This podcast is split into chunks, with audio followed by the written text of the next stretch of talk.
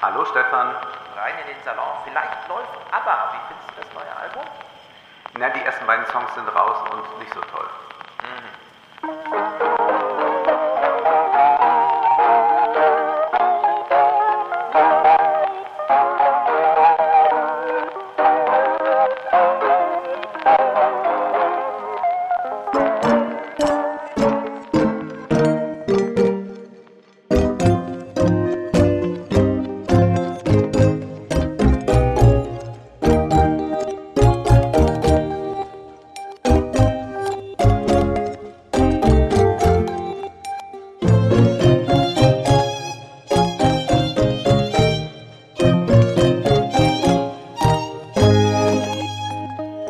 Was ist mit ABBA? Es ist schon fertig. Ich dachte, das ist erstmal nur eine Ankündigung.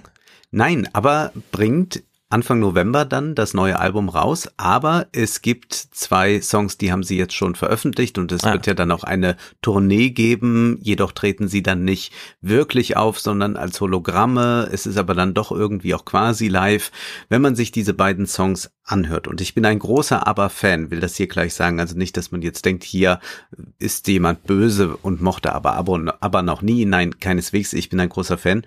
Äh, Wenn man diese beiden Songs hört, weiß man auch, warum die nicht mehr richtig live auftreten. Denn in 40 Jahren passiert halt was mit Stimmen. Und gerade mit Stimmen, die eine solche Transparenz, Klarheit hatten, die eine so schöne Naivität auch haben konnten. Also das sind ja äh, gerade äh, in dieser Mischung auch Alt und Sopran ganz wunderbar harmonierende Stimmen. Und jetzt haben wir es halt mit Stimmen zu tun, die nicht mehr diese Höhen erreichen, die auch bisschen wackelig sind und man weiß ja, es kann sehr viel bearbeitet werden, aber wenn man dann immer noch auf den Aufnahmen deutlich hört, wo die Stimmen ihre Schwächen haben, dann merkt man schon, okay, da ist halt der Zahn der Zeit, der ordentlich genagt hat. Und dann ist auch äh, das eine Lied überhaupt nicht der Rede wert und Don't Shut Me Down, das ist ja so ganz nett. Es ist so eine Reminiszenz an ABBA, aber es hat nicht mehr äh, diese Durchschlagskraft. Es ist nicht mehr irgendetwas, bei dem man nochmal aufhorcht und sagt, ja, genau das müsste man eigentlich jetzt machen, jetzt wieder machen oder was auch immer. Also ich bin doch sehr enttäuscht und bin glaube ich, noch mehr enttäuscht darüber, dass sie es überhaupt jetzt gemacht haben. Ich fand es eigentlich so toll, dass ABBA eine Band war, die kein Comeback gemacht hat, die einmal eine ganze Milliarde äh, Dollar ausgeschlagen hat, weil sie nicht die Tournee machen wollten, wo sie jetzt so eine große Reunion feiern und dass sie jetzt aber doch, doch sich entschieden haben, irgendwas müssen wir machen und wir singen dann noch mal ein paar Lieder ein. Das ist sehr schade und dann wird das dann auch in äh, den Refrains dann mit so einem Chor noch mal unterlegt bei dem einen Song und du weißt, gut, Mhm. jetzt singt vermutlich kaum noch einer da von den ABBA-Leuten wirklich. Ach nee, das ist alles ein bisschen traurig und konnte nicht Aber- verstehen, dass da viele das auch Ja. gefeiert haben. Die machen es noch zu viert. Die machen es noch zu viert, ja, ja. Ja. Vielleicht wollten sie einfach warten, bis die Rolling Stones abgeräumt sind. Eine völlig überschätzte Band. Die Oh, aber jetzt immer in Gefahr aber stand, Kommentare, nochmal oder? Wenn man sowas noch mal sagt. als die Größen einzugehen. Jetzt ist Charlie Watts tot, jetzt kann ABBA nochmal sagen, wir, uns gibt's ja auch und damit gehen sie jetzt als größte Band in die Geschichte ein. Ich weiß es nicht. Aber ich glaube, man wäre eher als größte Band in die Geschichte eingegangen, wenn man nicht mehr zusammen aufgetreten ist. Eine Ja, Zeit lang war es ja auch so, auch. ja, dass die, dass äh, ABBA ja auch sich gar nicht mehr gemeinsam fotografieren ließ. Also die hatten ja dann wirklich so einen Mythos darum gestrickt. Und jetzt ist das alles ein bisschen kaputt gemacht dadurch und man weiß nicht warum. Geld kann der Grund wirklich nicht sein. Also das ist vollkommen ausgeschlossen. Insofern Ja, aber bin ich da doch ja- traurig. Wir können ja hier ein neues Mantra begründen. Wir haben ja schon vielfach diskutiert in dieser Gesellschaft, ob man nicht das Werk vom Künstler trennen sollte. Mhm. Und die nächste Stufe ist jetzt, man muss das Werk vom Werk trennen. Ja. Es gibt halt ABBA auch. und jetzt gibt's ABBA 2.0 und zwischendurch gab's noch die 18s. Ja. Und jetzt hat man halt ABBA 1 und ABBA 2 und ABBA 1 bleibt unberührt von ABBA 2. Ganz genau. Und das ist, glaube ich, das letzte Album heißt Visitors oder so. Und das ist das tollste Album von denen. Und deswegen ist das das letzte Album und was immer die jetzt da machen. Möglicherweise ist ja auf dem neuen Album noch irgendwas Tolles drauf, aber ich kann es mir jetzt nicht vorstellen. Normalerweise wählt man ja die beiden besten Songs für den ersten Release aus und das ist hier dann doch sehr mau. Schade. Also Visitors ist das Beste, das Neueste, was sie Da, das, das vorher- letzte, das eins- letzte Album, das war davon, von wann war das 81 oder so? Also so Ah ja, groß sehr gut. ist meine Hör ich nachher Expertise in der jetzt auch nicht. Post-Production. Ganz ich habe. Mhm. mir neue Lautsprecher gekauft, damit wir beim nächsten äh, regulären Podcast hier ordentlichen Ton haben. Es hat beim letzten Mal so ein bisschen geklirrt, war mein Eindruck. Toll, Äh, dann werde ich das gleich mal mit ABBA einweihen. sehr gut. Gut, Inside Facebook äh, von, wie du sagtest, zwei New York Times Autoren, Shira Frankel und Cecilia Kang, Kang. Es ist immer wieder erstaunlich, dass es in der New York Times so Autoren gibt, die sich in der Tiefe mit so Themen beschäftigen, von denen ich vorher so noch nichts gehört habe. Ja. Äh, ich dachte immer, ich verfolge sie doch dann doch so ein bisschen, ja, Kevin Roos, Taylor Lawrence und so. Und dann tauchen da immer wieder aus diesem riesigen Gebäude da so neue Personen auf. Die dann einfach auch mal sagen, wir haben tausende Interviews genau, wir haben geführt tausend Gespräche mit 400 Hintergrundgespräche. Personen geführt. Man denkt, ja, das ist ja unglaublich. Irre, irre, irre, ja. Und sie führen es ja gleich ein als Facebook ist das folgenreichste gesellschaftliche Experiment unserer Zeit, weshalb wir uns damit befassen als die Autoren und wir dann als Leser. Wir sind der Einladung natürlich gerne verfolgt, denn wir kennen Facebook so ein bisschen als Evil Knievel der Weltgeschichte mittlerweile. Und deswegen wird uns das auch gleich so vorgestellt. Also sie bedienen da nochmal äh, die Anlässe, weshalb man zu so einem Buch greift. Ja, die Strategie von Facebook war immer kaufen oder vernichten. 70 Firmenkäufe, die keiner mitbekommen hat, nicht mal die amerikanische Aufsichtsbehörde. Wir haben es ja in Antitrust besprochen, nach welchen Kriterien die schauen und welche Kriterien eigentlich wichtig sind. Bis 2019 70, also da Bis sind dann noch mal 2019, einige genau. dazugekommen, ja. Und es ist irre. Sie beginnen äh, früh, äh, Sandberg und Zuckerberg begegnen sich 2007, reden über Geld und Macht und dann schwupps ist sie 2008 im Unternehmen. Ich habe da nicht verstanden, warum sie im Buch sagen, wir befassen uns mit der Zeit zwischen den beiden Wahlkämpfen und dann hört man doch nochmal die ganze Geschichte von Facebook. Aber tja, was will man da machen? Also ich finde ja die, das Ende, die letzten, keine Ahnung wie viele Seiten, die finde ich super interessant, äh, wo es dann so mit den politischen Machenschaften, wer da wie mitarbeitet und so weiter. Also der Auftritt von Nick Leck im Facebook-Universum, um mal so zu sagen. Am Anfang doch nicht ganz uninteressant, dass sie nochmal mit dieser Anekdote kommen, Facebook macht intern Meeting, weil zu viel Mitarbeiter sich im Datenbestand ähm, gelabt haben. Äh, man wollte dann doch mal gucken, mit wem, wem datet man da eigentlich gerade. Und dann nennen sie doch hier die erschreckende Zahl, dass 16.000 Mitarbeiter kompletten Zugriff auf die Datenbank hatten. Und dass man das einfach so laufen Ja. ließ. Also man Ja, hat genau. halt mal angefangen mit 100 Mitarbeitern und gesagt, naja gut, 100 Mitarbeiter können halt den Zugang haben. Aber wann immer die Abteilungen vergrößert wurden, haben die anderen auch immer automatisch diesen Zugang gehabt und waren dann bei diesen 16.744. Und es ist so erstaunlich, dass man es mit so einem Konglomerat zu tun hat, das zum einen extrem autoritär ja regiert wird von äh, Zuckerberg und dann aber auch von Sandberg, die tun sich ja beide nicht viel, auch wenn sie jetzt vielleicht so ein bisschen mehr den Demokraten nahestehen mag, ist sie genauso knallhart und würde alles tun für dieses Unternehmen wie jetzt er auch. Also da ist äh, niemand besser. Und dass man aber zugleich so äh, interne Strukturen hatte, also so hyperkomplexe Strukturen eigentlich, dass keiner so genau dann auch weiß, wer war denn jetzt da verantwortlich. Hin und wieder dann Verwunderung, äh, obwohl man dann doch immer wieder den Eindruck hat, gut, das interessiert dann aber auch Zuckerberg gar nicht und der lässt dann auch die Bedenkenträger erstmal gar nicht zu Wort kommen. Also erst wenn das Haus brennt, dann darf auch mal gelöscht werden. Das ist äh, sehr erstaunlich. Also dass es immer solche äh, Strukturen gibt, die sich so erst einmal da herausbilden und dann kann man immer noch mal irgendwann darauf reagieren, wenn es dann brenzlig wird. Aber es ist äh, keine äh, gut durchorganisierte Führung wohl in diesem Unternehmen, sondern auch ein Lagerkämpfen und so. Da hätte ich eigentlich gerne mehr drüber erfahren, wie eigentlich so eine Unternehmensstruktur, so eine Konzernstruktur funktioniert. Denn dieser Konzern hat ja dann so eine schöne Doppelung einmal als komplexe Organisation an sich und dann aber auch das, was er vertritt. Es ist kein Ölkonzern, sondern eher vernetzt Menschen, 1,5 Milliarden oder so. Wir hören ja an einer Stelle, äh, erfahren wir ja so ein bisschen, wie es dazu ging. Mark Zuckerberg hat eine persönliche Inquisitionsabteilung. Irgendwann kam es dazu, dass bei den All Hands on Deck Meetings, also All Hands heißen die, wo sich alle treffen und jeder aus der Belegschaft Fragen an Mark Zuckerberg stellen kann. Was bedeutet, es wird digital äh, vertrieben, diese Veranstaltung, da nicht alle in Menlo Park da arbeiten, dass da dann doch Leaks stattfanden Und Mark Zuckerberg hatte da so seine eigene Armee intern, die dann auch mit kompletten Zugriff auf alles einfach mal nachgehen konnte. Der eine schildert ja, wie er eigentlich über Google Talk gechattet hat mit seinen Kontaktpersonen, mit den Journalisten. Und diese aber dann auch, also die Facebook-interne Abteilung, von der alle wussten, die haben Zugriff auf alles, die dann aber auch Google Talk mitgelesen haben. Also die haben nicht nur den Datenbestand von Facebook, sondern auch die persönlichen Computer der Mitarbeiter da irgendwie überwacht. Das wird dann da gar nicht so groß welche Konsequenzen das so hatte, aber es gab halt diesen Vorfall, dass jemand wusste, ich habe ja eigentlich mit Google Talk äh, gechattet, also das Jabber-Format ist ja sogar noch ein recht sicheres Format ist, wurde dann da einfach mal hops genommen. Naja, die, zu dieser politischen äh, Dimension, das ist wirklich erstaunlich. Wir kennen es ja auch von Google. Äh, Eric Schmidt kommt da als Manager ins Unternehmen und kriegt aber gleich gesagt, lass bloß die Ingenieure hier in Ruhe.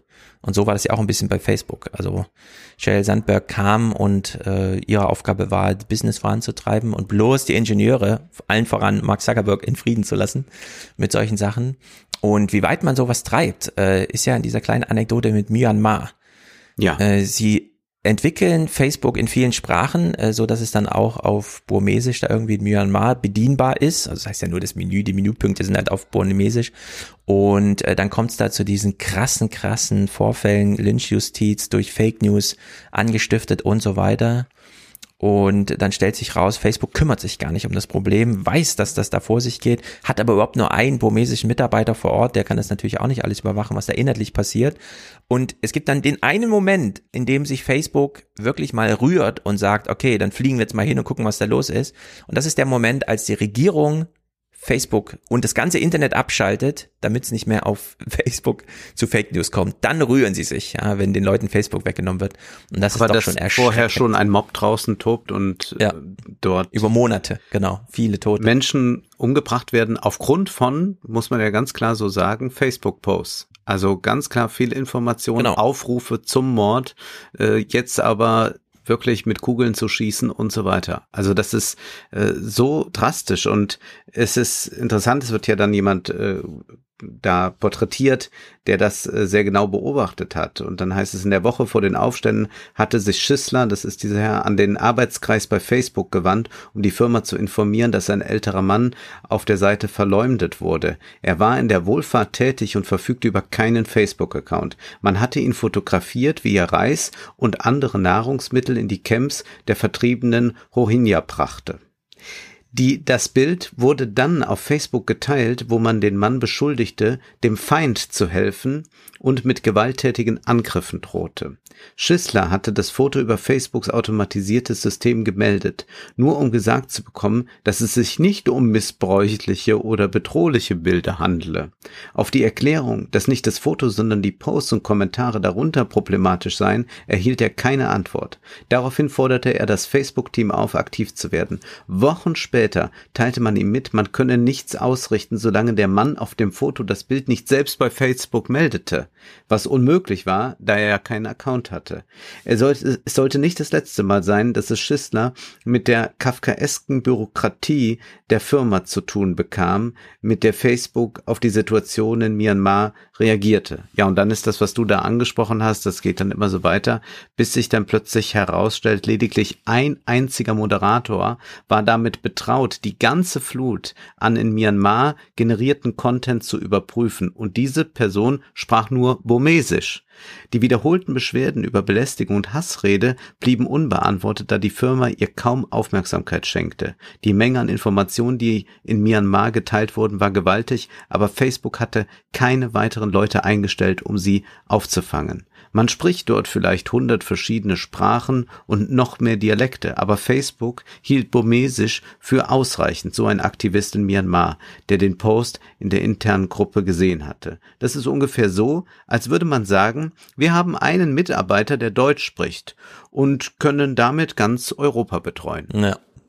Ja, das ist ein schönes Gleichnis und äh, die Transferleistung zurück nach Amerika, was ja bei denen dann großes Thema ist, die amerikanischen Wahlkämpfe ist wirklich leicht zu machen, denn äh, sie sagen, also sie stellen ja natürlich äh, Mark Zuckerberg so ganz holzschnittartig vor. Mhm. Der Typ hat keine Lust zu lesen, hat noch nie ein Buch in der Hand gehabt, weil er kann ja seine Zeit nicht verschwenden, während er die Welt erobert mit irgendwelchen Büchern. Er ist in der Washington dann- Post, ne? Und bekommt Mhm. da von einem äh, Journalisten das Buch geschenkt. Hier ist mein Buch. Und dann sagt äh, Zuckerberg, ich werde nie Zeit in meinem Leben haben, es zu lesen. Ja. Bis ihm dann der äh, Chef da von der Post äh, irgendwann Ja. erklärt, dass es schon sinnvoll ist, Bücher zu lesen und dass man daraus Erkenntnisse ziehen kann. Und dann hatte er ja dann noch einige Jahre später diese. Idee, Ja, ich will ja. jetzt irgendwie ein Buch im Monat oder was wollte er lesen oder, Er hat- oder alle zwei Wochen eins. Genau, er wollte 50 Bücher im Jahr lesen Ja. und ein Buch spielt ja dann doch eine große Rolle, das von. Ben Horowitz, wo verglichen wird, manche CEOs sind in Friedenszeiten und manche sind in Kriegszeiten und das muss man selber für sich festlegen. Und dann hat er sich entschieden, ich bin jetzt ein Kriegs-CEO. Äh, Das wird aber lange hergeleitet. Am Anfang wird ja Facebook so als Mark Zuckerberg möchte einen Ort schaffen, wo Leute ihre Zeit verschwenden können. Eigentlich so ein neues MTV. Und er ist dann selber immer wieder überrascht, wie krass äh, politisch es eigentlich auf der Plattform losgeht. Er wundert sich ja auch, dass die ganzen Impfsachen äh, so schief gehen, gerade in seiner Millennial Peer Group, wo er doch dachte, na, um die muss ich mich am wenigsten Sorgen machen, die sind aufgeklärt, nee, stellt sich raus nicht. Und schon ganz früh, als Trump 2015 in den Wahlkampf startet, war Trumps Wahlkampf Chefetagenthema, Chefthema eigentlich, Topthema bei in der Chefetage. Und eigentlich sagen die Autoren hier, gibt es auch viele, die sagen, ja, da gab es damals schon juristisch ausreichend Gründe, den ganzen Account einfach zu löschen. Und man hat es aber nicht gemacht, noch unter dem Ansinnen, also das treibt Engagement. Wenn wir hier so einen Typ auf der Plattform haben, das wollen wir ja eigentlich. Und ich war ein bisschen überrascht, dass Joel Kaplan äh, tatsächlich schon 2011 zu Facebook kam, dass es schon jetzt über zehn Jahre her ist, also zehn Jahre, äh, die Joel Kaplan immerhin Vize Chief of Staff von George W. Bush, äh, Mitarbeiter am Supreme Court bei äh, Scalia, äh, dem dann sehr kontroversen äh, Richter, der nochmal durch seinen Tod da so viel Aufmerksamkeit erweckte. Und sein Vorgänger im Weißen Haus als Chief of Staff Vize war Karl Rove. Also das sind wirklich die äh, größten republikanischen Fußstapfen, aus denen er da ins äh, sozusagen Global Policy Team bei Facebook reingestapft ist. Äh, und dann äh, fünf Jahre später äh, quasi kam dann Trump und man war eigentlich auf einen Republikaner nach Obama vorbereitet. Ist ja auch irgendwie klar, so irgendwann wird der Demokrat abgewählt, dann ist der nächste dran. Aber man war nicht auf Trump vorbereitet. Und das ist natürlich dann auch großes Thema und Anlass in diesem Buch. Zwischendurch, ja, wird dann noch Facebook Beacon, Facebook Like Button, kann man alles nochmal auswälzen, aber kennt man ja das Problem, wo dann auch viele Nutzer nochmal verstanden haben, ach so, wenn ich jetzt auf irgendeiner anderen Webseite irgendwas anklicke, taucht das plötzlich in meinem Facebook Newsfeed auf. Newsfeed sowieso eine eigene Sache. Äh, Sieben Prozent haben damals, da kann ich mich auch selber noch dran erinnern, wie alle in diese Gruppe stürmten. Äh, Sieben Prozent der Facebook-Nutzer haben gegen den Newsfeed angewettert, weil sie ihre eigenen Bestandsdaten nicht in so einem Fluss plötzlich ersichtlich haben wollen. Äh, wer ist mit wem zusammen und wer setzt sich gerade auf Solo und so weiter. Das war ja dann plötzlich alles, hing das so am schwarzen Brett für alle ersichtlich. Das finde ich ja für mich hochinteressant, wie da reagiert wurde. Ich habe das, glaube ich, nicht mehr, da war ich vielleicht noch gar nicht so bei Facebook aktiv oder so, zumindest war mir das gar nicht mehr so geläufig. Aber was ich erstaunlich fand, ist ja, dass die Leute so Gruppen bilden und dann sagen, ich möchte auf keinen Fall diesen Newsfeed, um Gottes Willen, das ist nicht mehr mein Facebook. Und Zuckerberg sitzt da und guckt einfach so auf die Zahlen wie wird der Newsfeed jetzt angenommen, wie wird er geklickt, wie sind generell die Wachstumsraten bei den Mitgliedern und es geht nur nach oben. Und auch da stellt man sich wieder diese interessante Frage, wie kann es eigentlich sein? Also wenn da doch recht viele dagegen sind, hat sich dann wirklich von denen, die dagegen waren, jemand bei Facebook abgemeldet? Ich glaube nein. Ich glaube, es ist tatsächlich so ein psychologischer Effekt, den Mark Zuckerberg wahrscheinlich sehr, sehr gut verstanden hat, nämlich dass man sich zwar darüber aufregt und sagt, es ist ja ungeheuerlich, dass das jetzt möglich ist, aber ich gucke jetzt doch mal gerade, was macht der Nachbar XY. So funktioniert ja das ganze Ja. äh, Social Media Zeug. Und Aber das, das ist etwas, was er immer verstanden hat, weshalb er dann auch weiß, wann er nichts sagen muss. Weil er einfach sagt, ja, die regen sich jetzt mal da auf, aber ihr seid ja wie die Abhängigen, wie die Drogenabhängigen. Ihr werdet euch ärgern über den Stoff, aber ihr werdet ihn dann doch ab übermorgen konsumieren und dann wird nicht mehr drüber gesprochen. Ja, das kennt ja Mark Zuckerberg von sich selber aus eigener Anschauung. Ähm, es gab damals dieses The Facebook, wo die mhm. diese Profile einfach gegründet haben. Also da haben sie einfach nur die äh, analog verwalteten Adressbücher einmal digitalisiert und dann konnte man halt nachgucken, wen hat man da eigentlich gerade gedatet oder getroffen oder wie auch immer.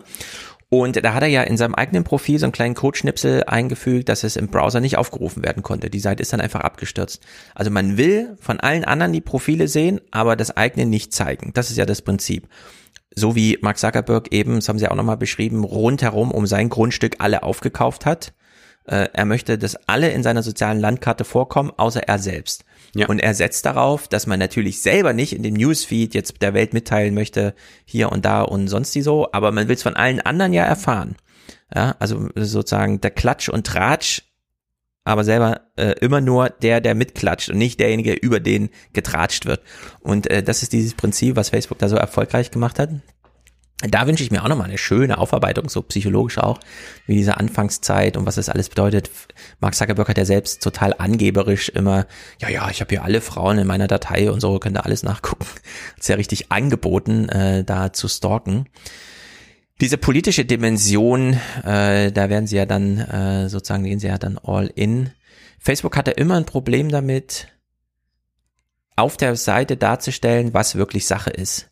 Ich kann mich noch erinnern an diese Trending Topics und so, wo dann doch immer Menschen sortiert haben. Wir haben ja ganz aktuell diesen Aufschlüsselung äh, des Impfens und so weiter. Facebook hat ja äh, den ersten Quartals, was ist auf der Webseite wichtig gewesen, Bericht zurückgehalten. Der wurde ja jetzt auch publiziert, weil da eben Impfgegnerei und Fake News wieder so eine große Rolle spielten. Mhm. Und das einmal dieses Offensichtliche, was stattfindet, noch flankiert durch äh, diese Hackerei. Und da finde ich, ist dieses Buch ganz stark, uns aufzuschlüsseln, wie sehr Facebook selbst davon überrascht war, was im Vorfeld der 2016er Wahl in Amerika auf der Plattform stattfand, ohne dass Facebook das selbst mitbekommen hat. Sie hatten den Alex Stamos, der so eine Sicherheitsabteilung in Gebäude 23, irgendwo ja. hinten um die Ecke nochmal, wo niemand vorbeikommt, die machen ihre eigene Party, da kommt auch niemand aus den anderen Sektionen mal vorbei. Und der hat es live beobachtet und hat diese Berichte geschrieben, die nie oben ankamen. Und äh, sie sind ja in dem Buch ganz hart und sagen, die russischen Hacker waren im Wahlkampf 2016 die mächtigsten Redakteure der Welt. Noch mächtiger als Fox News Redakteure, CNN Redakteure, also sie benutzen ja ganz bewusst das Wort Redakteure im Sinne von Nachrichtenredakteure. Also russische Hacker hatten im Grunde alles im Griff und jetzt kann man natürlich immer überlegen, äh, stimmt das so, äh, russische, äh, also im Nachhinein wurde ja viel ähm, vergebens Aufklärungsarbeit geleistet, die auch völlig fehlgeleitet war, finde ich. Aber wenn man von sich der das, Times, ne? Also da zum Beispiel Times auch Times, ja. so eine eigene Verschwörung sich zum Teil basteln wollen, um vermutlich auch einfach zu sagen, das kann ja nicht sein, dass das so viel aus unserem Land auch tatsächlich kommt. Genau, und diese Art ging ja auch juristisch schief, diese Aufarbeitung. Ja, da ist ja auch Trump, hat ja äh, nur lächeln können dabei. Ja. Und intern bei Facebook, muss man aber sagen, gab es dann schon die Situation, dass Alex Stamos eben nach der Wahl äh, so ein achtseitiges Dokument zusammenstellt, das er auch gar nicht digital verschickt, sondern den Leuten dann nur, also der Vorstandsetage, zu der dann endlich mal Kontakt hat, nachdem der öffentliche Druck entsprechend da war. Was war denn jetzt mit Facebook in der Wahl? Äh, dann kommt er mit diesen acht Seiten, legt ihnen das vor, Sandberg guckt da drauf und fragt als allererstes in die Runde, äh, müssen wir das jetzt nicht direkt den Sicherheitsbehörden geben? Das können wir doch jetzt nicht einfach nur für uns behalten. Das ist doch jetzt juristisch relevant, was hier steht. Und äh, das ist natürlich schon, wenn Sandberg der sagt, oh, oh, oh, jetzt gehen wir mal lieber all in zu den Sicherheitsbehörden, bevor es nachträglich uns dann äh, auch noch als Verhinderung der Aufklärung aufgelegt, äh, ausgelegt wird und so. Da muss man sagen, äh, da war doch sehr viel Nervosität, äh, gerade auch durch die Cambridge Analytica Aufarbeitung, die dann da kam. Man hat sich dann stillschweigend von Alex Stemmers getrennt. Äh, der Typ ist dann Professor geworden in Stanford und darf auch gar nicht mehr darüber reden, was da so vorgefallen ist. Deswegen, wer weiß, ob er einer von den 400 äh, wahrscheinlich äh, Interviewpartnern ist, die das dann nochmal, weil es wird schon ziemlich wortwörtlich berichtet, was da so ihn geredet und da, da, gerade weil er nicht so eine exponierte Stellung da hatte, ja. ist es doch erstaunlich, was die Autorinnen so alles dann gesehen mhm. und gehört haben. Ja, und dann gerät natürlich auch nochmal der Brexit nachträglich. Da war ja eigentlich schon ein halbes Jahr vorbei. Es war ja im Juni 2016, Trump dann im November. Dann kam im März oder so die Cambridge Analytica Sache und dann hat man sich natürlich nochmal, gerade bei Cambridge Analytica, besonders auf den Brexit zurückbesinnt und nochmal Facebook in den Blick genommen. Und dann daran anschließend kommt dieses Kapitel über Myanmar und wie äh, Mark Zuckerberg eben nicht sagt, okay, dann muss ich jetzt mal gucken, was ich hier für ein Monster erschaffen habe, sondern ich mache jetzt erstmal internet.org. Es gibt ja noch fünf Milliarden Menschen ohne Facebook. Ja, also ohne Internet. Schön, wenn man die Facebook. auch noch in diese Hölle bringt. Genau, also er will da expandieren, während eigentlich diese Aufarbeitung erstmal gekauft äh, äh, stattfinden muss. Und dann, äh, jedenfalls zeitlich in dem Buch so geordnet, äh, liest er von Ben Horowitz dieses Buch über CEOs im Friedens- und im Kriegsmodus und entscheidet sich, nee, ich bin jetzt im Kriegsmodus. Wenn der Kongress hier irgendwelche Ansprüche an mich stellt, dann muss man auch mal kämpfen. Was Sei es die regulären Ansprüche oder halt die Antitrust-Sachen von äh, Elizabeth Warren und so.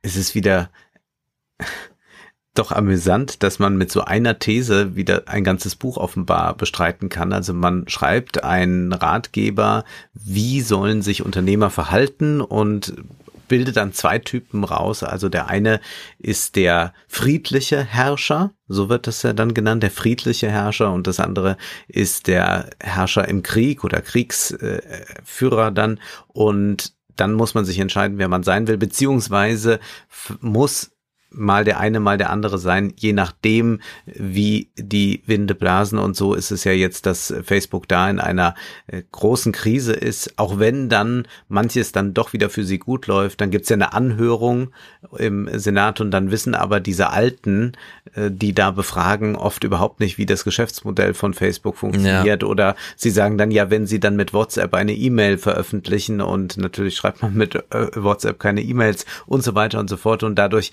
wird es dann auch wieder so amüsant, dass man zeigen kann, ja, die Politik hat keine Ahnung vom Digitalen, so dass er dann davon profitiert und dann wird ja auch einfach mal so ganz lapidar hingesetzt, ja, und der Aktienkurs ging wieder nach oben. Äh, fünf Prozent ja. der größte Sprung äh, seit Jahren, nur durch so eine Anhörung, wo dann irgendwelche Politiker sich blamieren. Man könnte sich das ja übertragen auch gut hier vorstellen, wenn jetzt hier Volker Bouvier und Winfried Kretschmann äh, irgendjemanden von Check24 interviewen müssten. Genau, also Mark Zuckerberg sitzt zehn Stunden vorm Senat, auf zwei Tage ja. aufgeteilt. Hat vorher Angst, wird ordentlich gebrieft, stellt dann fest, die haben ja alle gar keine Fragen und so weiter, schlägt dann sogar das Angebot von Pausen aus nach zwei Stunden und sagt, nö, ich kann hier noch. Also wenn Sie noch Fragen haben, ich beantworte gerne. Und in diesen zwei Tagen verdient er für das Unternehmen drei Milliarden, ja. weil das der Börsenwert ist, um den es steigt. Und äh, da ist das Buch aber ein bisschen unverständlich. Wir haben ja zum Beispiel letzten Sommer hier die Anhörung verfolgt, äh, also im 29er Podcast, die David Ciccelin geleitet hat. Ja. Wie kann das sein, dass das nicht da drin ist? Genau. Ich habe die ganze äh, Zeit gesagt, ich dachte, da kommt noch mal irgendwas und dann war aber das Jahr 2020 bei denen früh zu Ende und ich meine, das Buch ist jetzt erschienen und es ist jetzt auch auf Englisch erschienen. Es ist ja, keineswegs also das so, dass man das da nicht hätte da reinschreiben können. Weil der Kongress hat wahnsinnig schnell gelernt und hat dann auch die jungen Demokraten vorgeschickt und gesagt, ja. sie machen jetzt mal das Argument mit der Innovation Kill Zone und so weiter. Und es kam ja auch alles und es war im Wahlkampf und es stand Elizabeth Warren noch immer sozusagen ja, mit dem Zepter in Griffweite sozusagen hat sie ja zwischendurch auch geführt. Und in der Hinsicht ist das Buch da so ein bisschen schwach und bildet, finde ich, nicht vollständig ab, wie groß der Druck durch die Politik dann doch kam. Man beschränkt sich dann wieder so auf diese kleineren persönlichen Geschichten. Also Sandberg ist bei Pelosi, äh, die reden irgendwie miteinander, verstehen sich ganz gut. Zwei Wochen später kommt dann der Vorfall mit diesem Video, in dem Pelosi so lallt, das ein unglaublicher Reichweitenerfolg war äh, auf äh, der Webseite. Damals auch großer Krieg von Trump selbst gegen Pelosi, denn er wusste, wenn ich wiedergewählt werde, aber sie auch Mehrheitsführerin ist oder sowas, dann ist aus die Maus, also die ist einfach zu stark für mich. Und äh, dann äh, durchschneidet aber Pelosi dann das Band zu Facebook. Niemand soll mehr mit dem Unternehmen reden. Ja, man das muss das mit dem Video ganz kurz erklären, weil es vielleicht nicht alle kennen. Also das war ein Video, da war sie bei so einem Panel und ja. sie leierte so merkwürdig und ja, dann manche Worte kamen dann so gar nicht richtig raus und man dachte, was ist da los? Und es klang, als sei sie betrunken. In Wahrheit hat man einfach die Abspielgeschwindigkeit ein bisschen langsamer gestellt und hat das noch ein bisschen gedehnt bei manchen Silben und dadurch wirkte das so. Also eigentlich ganz primitiv kann fast jeder vermutlich zu Hause mit dem Gratis-Schnittprogramm erstellen, ist aber dann viral gegangen und ist dann bei YouTube gelöscht worden, bei genau. Facebook aber nicht. Und das war das Interessante, dass Pelosi dachte, äh, jetzt müssen die das bei Facebook doch auch machen, weil sie mit Sandberg noch sprach und sie war schon distanziert, aber hat dann Sandberg am Ende zu verstehen gegeben bei diesem Gespräch, sie scheinen es kapiert zu haben. Und dann zwei, drei Wochen später kommt das und Facebook kapiert es nicht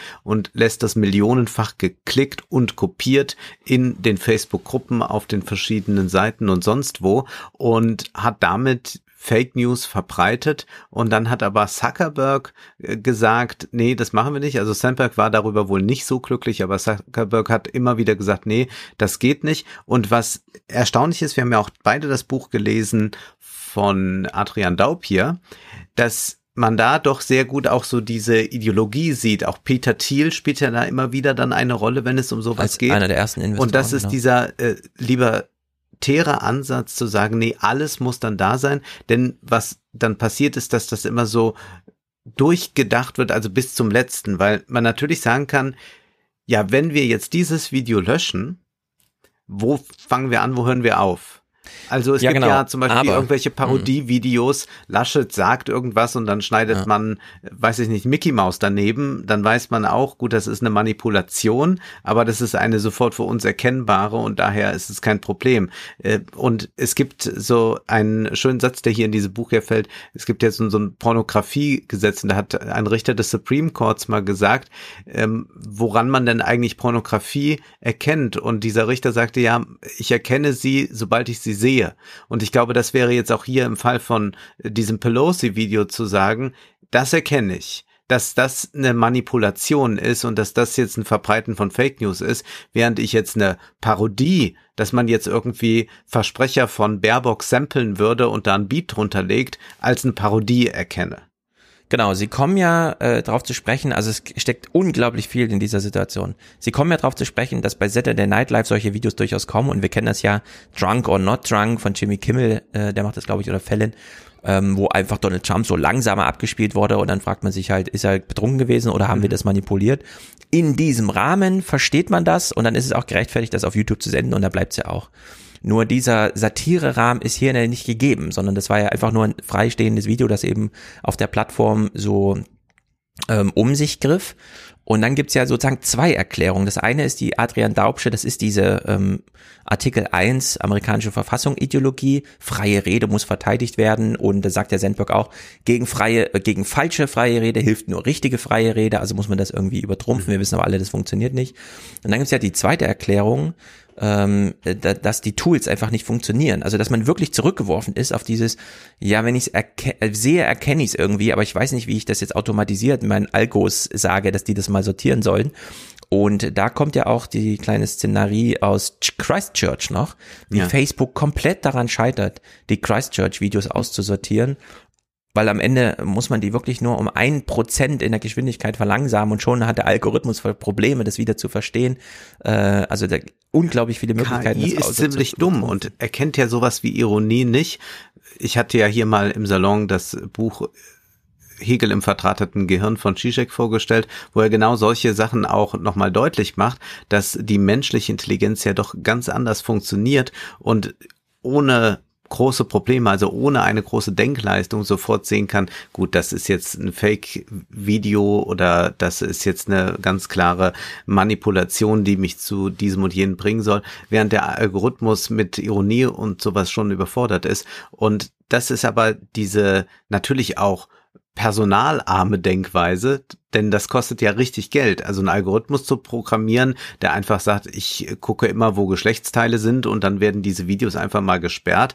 Da fällt dann auch mal auch mal ein kunstgeschichtliches Werk drunter, aber so ist es halt. Das ist ja simpel. Aber wenn man jetzt wirklich entscheiden muss, also wenn man Redakteur sein muss. Das ist es ja eigentlich und dagegen sträubt man sich natürlich, wie wir ja wissen, bei den Social Media Plattformen davor. Wenn man also Redakteur sein muss, dann hat man was extrem personalintensives plötzlich da. Und das ist etwas, was, glaube ich, dann auch nochmal anders eingeordnet gehört. Also man liest das da alles, aber man hätte eigentlich dann nochmal gerne so ein paar Worte zu dieser Ideologie, wie Adrian Daub sie beschrieben hat. Man hätte aber auch mal ein paar Worte nochmal dazu, was das denn eigentlich kosten würde, wenn man das wirklich als Redaktion versteht. Man weiß das ja, wie viel Zeitungen ausgeben müssen, wenn sie tatsächlich die Kommentarspalten offen lassen und wenn sie da noch vielleicht mitkommentieren. Dann sind da halt fünf, sechs Leute oder so mit beschäftigt und das kann man ja dann hochrechnen bei Facebook, was das bedeuten würde, wie groß genau. dann dieser Konzern sein müsste oder beziehungsweise wie viele Arbeitsplätze man haben ja, müsste. Ja, und wir dafür. haben ja, also das wird ja in dem Buch ausgeblendet. Wir haben ja, haben wir auch schon hier drüber gesprochen, Casey Newton hat ja die Besuche vor Ort gemacht, 30, 40.000 Content-Moderatoren und trotzdem beruft sich Facebook noch darauf, nee, wir sind nur Plattform, wir greifen hier mhm. nicht inhaltlich ein, obwohl dieses äh, Rules of Dings, da Bums schon äh, 20.000 Seiten stark ist und von niemandem mehr verstanden werden kann. Also äh, da schlingert ja dieses ganze Unternehmen sich so durch die Weltgeschichte und da sind die Autoren leider nicht bereit, hier mal in Spekulation und auch ein bisschen Urteilskraft reinzugehen, mal eine Meinung zu präsentieren, mal äh, Diskussionen, die noch nicht abgeschlossen sind, wie so eine Geschichtsschreibung, wie hat Facebook sich verhalten, äh, aufzuschlüsseln. Deswegen ist das so ein bisschen schade, weil am Ende ist es, glaube ich, doppelt schlimm. Wir haben nicht funktionierende Tools bei Facebook, die dazu führen, dass Facebook ist, wie es ist. Und diese Ideologie, das ist ja wirklich erstaunlich, was sie hier aufschlüsseln. Dieser eine Vorfall, Mark Zuckerberg ist in Berkeley und hält an der Uni einen Vortrag vor Bürgerrechtlern. Zum Beispiel mit dem Verweis auf, Martin Luther King hat man auch nicht den Mund verboten. Und dann meldet sich eine Tochter von Martin Luther King bei ihm und sagt, hör mal zu, äh, diese Kampagnen, wie sie, wie wir sie gerade auf Facebook sehen, haben überhaupt erst dazu geführt, dass eine Stimmung da wäre, da war, aus der heraus dann äh, mein Vater erschossen wurde. Ja, und äh, null Verständnis von Mark Zuckerberg ja. auf dieser Seite. Plus, dass die Tools nicht funktionieren, selbst wenn er wollte. Ja, also und sie sollen es ja gar nicht. Das kommt ja noch als drittes eigentlich dann hinzu, dass diese extremen Fake News gerade dafür sorgen, dass mehr Interaktivität auf der Plattform ist. Also der Algorithmus ja, genau. versucht es ja zu verstärken. Und das ist ja auch nochmal, was dann deutlich gemacht wird. Es geht ja nicht nur darum, kann ich da meine freie Meinung sagen, äh, gibt es auch noch das Recht darauf, dass die dümmste Meinung besonders vielen Leuten angezeigt wird und besonders publik ja. wird. Ja. Ja, ist wirklich irre. Und Gut, in dem Punkt sind sie so ein bisschen schwach im Buch und gehen da nicht so richtig all in. Das hätte ich mir gewünscht, aber wer weiß, es werden ja viele Facebook-Bücher geschrieben. Vielleicht wird es irgendwo nochmal richtig aufgedröselt. Bei dem zweiten Track, auf dem sie so sind, äh, so Personalentscheidung äh, mhm. bei Facebook, da finde ich es richtig stark. Ja. Denn äh, sie haben uns Kaplan schon vorgestellt, kommt da aus dem Weißen Haus, aus George W. Bush, sitzt dann noch in der Anhörung von Kavanaugh als Privatmann in der ersten Reihe direkt im Kamerabild mit Kavanagh. Ja, ganz der toll. Da irgendwie anfängt, und dann wird erstmal kurz gerätselt, ja, macht er das jetzt, hat er nicht gewusst, dass er gefilmt wird, sondern er ja. hat sich natürlich bewusst dahingesetzt, damit auch genau. nochmal die bei Facebook sehen, guck mal, auf welcher Seite ich stehe. Mhm.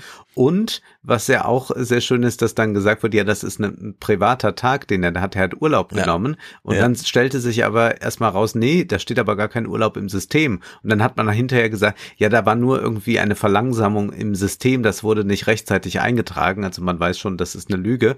Natürlich ging der da so semi-amtlich auch hin. Mhm.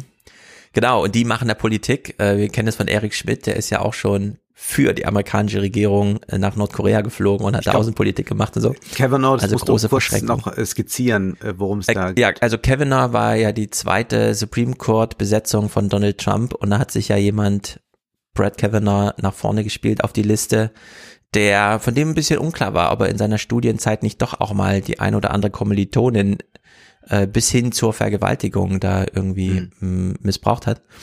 Und äh, dann ist er ja, also gab es ja zwei Anhörungen. Bei der ersten war so semi irgendwie, hm, und dann hat er von Trump so einen Rüffel gekriegt und hat gesagt, sie müssen hier kämpfen. Und dann hat er beim zweiten Mal so richtig ein auf All-In. Ich bin jetzt hier ein Arschloch, aber ich weiß ja, dass mich die Senatoren hier wählen von den De äh, Republikanern mit ihrer Mehrheit. Und äh, jetzt ist ja Supreme Court äh, Justice allerdings der erste, der das komplette vierköpfige Kabinett weiblich besetzt hat. Also total verschobene äh, Story mhm. so insgesamt. Aber da saß Clapton im Hintergrund und nachdem Nick Clegg, der Tory, äh, die Wahl verloren hat mit äh, David Cameron. Cameron, ich, David Cameron, ja. Genau, Brexit und so weiter, hat er sich gedacht, ich nehme das Angebot an und werde äh, bei Facebook, ich weiß gar nicht genau, wie seine Position da heißt, aber eben so großer Mitstratege, Kaplan Ergänzung und so weiter und Eine der zentralen Ideen von Facebook, nämlich zu sagen, wir kaufen alles auf, gelang ja nicht beim Blick auf TikTok aus China. Denn wem gehört TikTok? Naja, wir wissen es alle nicht so richtig. Das ist halt dieses ByteDance-Ding. Wir haben es ja hier mhm. auch ein bisschen besprochen. Und also hat er sich eine Strategie überlegt und es ist dann die Handschrift von Nick Clegg, die dazu führte, dass sich Facebook im Weißen Haus bei Trump als Bollwerk gegen China bewarb, äh, im Kampf gegen TikTok und mehr. Äh, man hat dann die American Edge Organisation gegründet, im Silicon Valley noch gefragt, will denn hier jemand mitmachen? Wir kämpfen gegen die neue chinesische Dominanz. Stellt sich raus, niemand wollte mitmachen. Facebook hat dann trotzdem American Edge so vom Stapel laufen lassen und dann hat man äh, da groß mitgemischt im Kulturkampf äh, gegen China, den ja Trump, wir wissen, wie Trump den geführt hat, bis hin zum Chinese Virus, China Virus und so.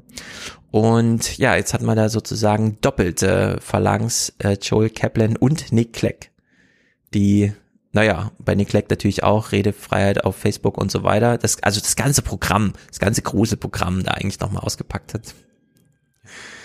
Ja, ich finde auch, dass das Buch da äh, Stärken hat, weil man dann nochmal mhm. doch es so als Erzählung bekommt und das ist dann ja der Unterschied zum Zeitunglesen, wo ich das immer so häppchenweise mal bekomme und da muss ich mir das ja selbst so konstruieren. Aber dann hat es wieder diese ganz furchtbar additiven Reihungen, bei denen ich einfach nur Fakten aneinander geklatscht bekomme, ein Treffen nach dem nächsten und ich frage mich, was soll ich auch daraus mitnehmen, wenn es da zum Beispiel heißt, Mark Zuckerberg ist im Oval Office eingeladen, Trump mhm. empfängt. Und dann steht da ein solcher Satz, das müsste doch Journalisten verboten sein. Während er und hier geht es jetzt um Trump, während er sich mit der Leistung der Wirtschaft unter seiner Präsidentschaft brüstete, beschlug sich das vor ihm auf einem Untersetzer stehende überdimensionale Glaskleid mit Kondenswasser. Und ich frage mich, muss das auch ja. noch sein? Also natürlich ja, wenn man ein Glas hat, was Kaltes reingießt, dann beschlägt das Glas. Aber währenddessen hat das stattgefunden. Also Trump steht da und gerade dann in diesem Moment just, ich meine, die waren ja nicht dabei. Also ich weiß auch, dass das natürlich so sein darf, dass man sowas machen kann, dass das jetzt nicht gleich äh, irgendwie bedeutet, dass man den Preis aberkannt bekommt, den Pulitzerpreis oder so. Aber ich frage mich einfach, was brauche ich diese Sprachbilder? Das ist ja grauenhaft und das haben die immer mal wieder so Sachen drin. Und äh, da, da will man so eine Atmosphäre ein, schaffen, wo ich dann denke, es ist doch egal. Man kann ja noch gerne auch beschreiben, dass der Trump immer diese Cola Light trinkt. Das ist ja die große Verbindung im Prinzip, das Dreideck, äh, Dreieck, ja. ja. Trump, Söder, Wolfgang M. Schmidt. Aber ich frage mich dann, wieso muss man in dieser Weise schreiben? Also wem, für wen ist das? Das, ich stelle mir immer, also ich stelle mir immer so einen Leser vor, dem das gefällt. Und das ist für mich der Leser, der eine Sonntagszeitung liest und so gerne auf der Couch am Wochenende rumlümmelt, mit Zeitungen so ein bisschen rumraschelt und dann so was Atmosphärisches noch lesen will, aber auch ein bisschen politisch. Also man will nicht nur so Lifestyle-Promis, sondern auch noch so ein bisschen politisch. Ich würde Reportagen komplett aussortieren du aus sie ganz äh, verbieten, den ja. Büchern und den Zeitungen. Also da bist du bei mir genau richtig. Ich verstehe sowas auch nicht, hab aber auch mir antrainiert, das einfach hinweg zu lesen. Kondensiert halt äh, die Raumluft am Cola Lightglas. Es ist halt wie es ist. Zurück zum Buch wenn du erlaubst. Das ist das Buch. Wir müssen auch mal über Ästhetik sprechen. Also das stimmt, das stimmt, irgendwo das stimmt. bin ich ja auch noch Leser und Literaturwissenschaftler und muss dann mal sagen, das geht so nicht. Ja, also man kann durchaus über das Genre wieder äh, jammern, völlig zu Recht. Ich wünsche mir auch mehr, ähm, wie soll man sagen, also in diesem Buch steckt ja wieder viel Leseerlebnis aus anderen Büchern drin, die die Autoren auch haben, eigene Arbeiten, eigene ähm, äh, Interviews und so weiter mir fehlt dann aber auch einfach, äh, dass die einfach so ein Leseerlebnis Adrian Daub mitbringen. Meine mhm. Wertung reinbringen, Kommentar, ja. eine Verknüpfung von irgendwas, so einen inspirativen Gedanken, das muss man halt alles selber rausarbeiten. Äh, ich finde zum Beispiel diese Aufarbeitung von Chris Cox. Chris Cox war immer zweite Hand von Mark Zuckerberg und geht dann, aber nicht aus politischem Streit, sondern weil äh, Mark Zuckerberg eben gesagt hat oder unterschrieben hat damals, wenn ich die ganzen Messenger kaufe, also von Instagram und äh, WhatsApp und so weiter, dann wird es keine Integration geben. Dann gibt es keinen großen Datenreaktor, wo plötzlich alle Daten in sich zusammenfließen dann macht das doch, um sich zum Beispiel gegen Antitrust-Vorwürfe zu wappnen, weil er dann später einfach sagen kann, das kriegen wir nie entflochten. Das ist eine große Datenbank. Sie können ja nicht den Messenger rausnehmen, so wie man ein Telefongeschäft von einem Kabelanbieter abtrennt oder so.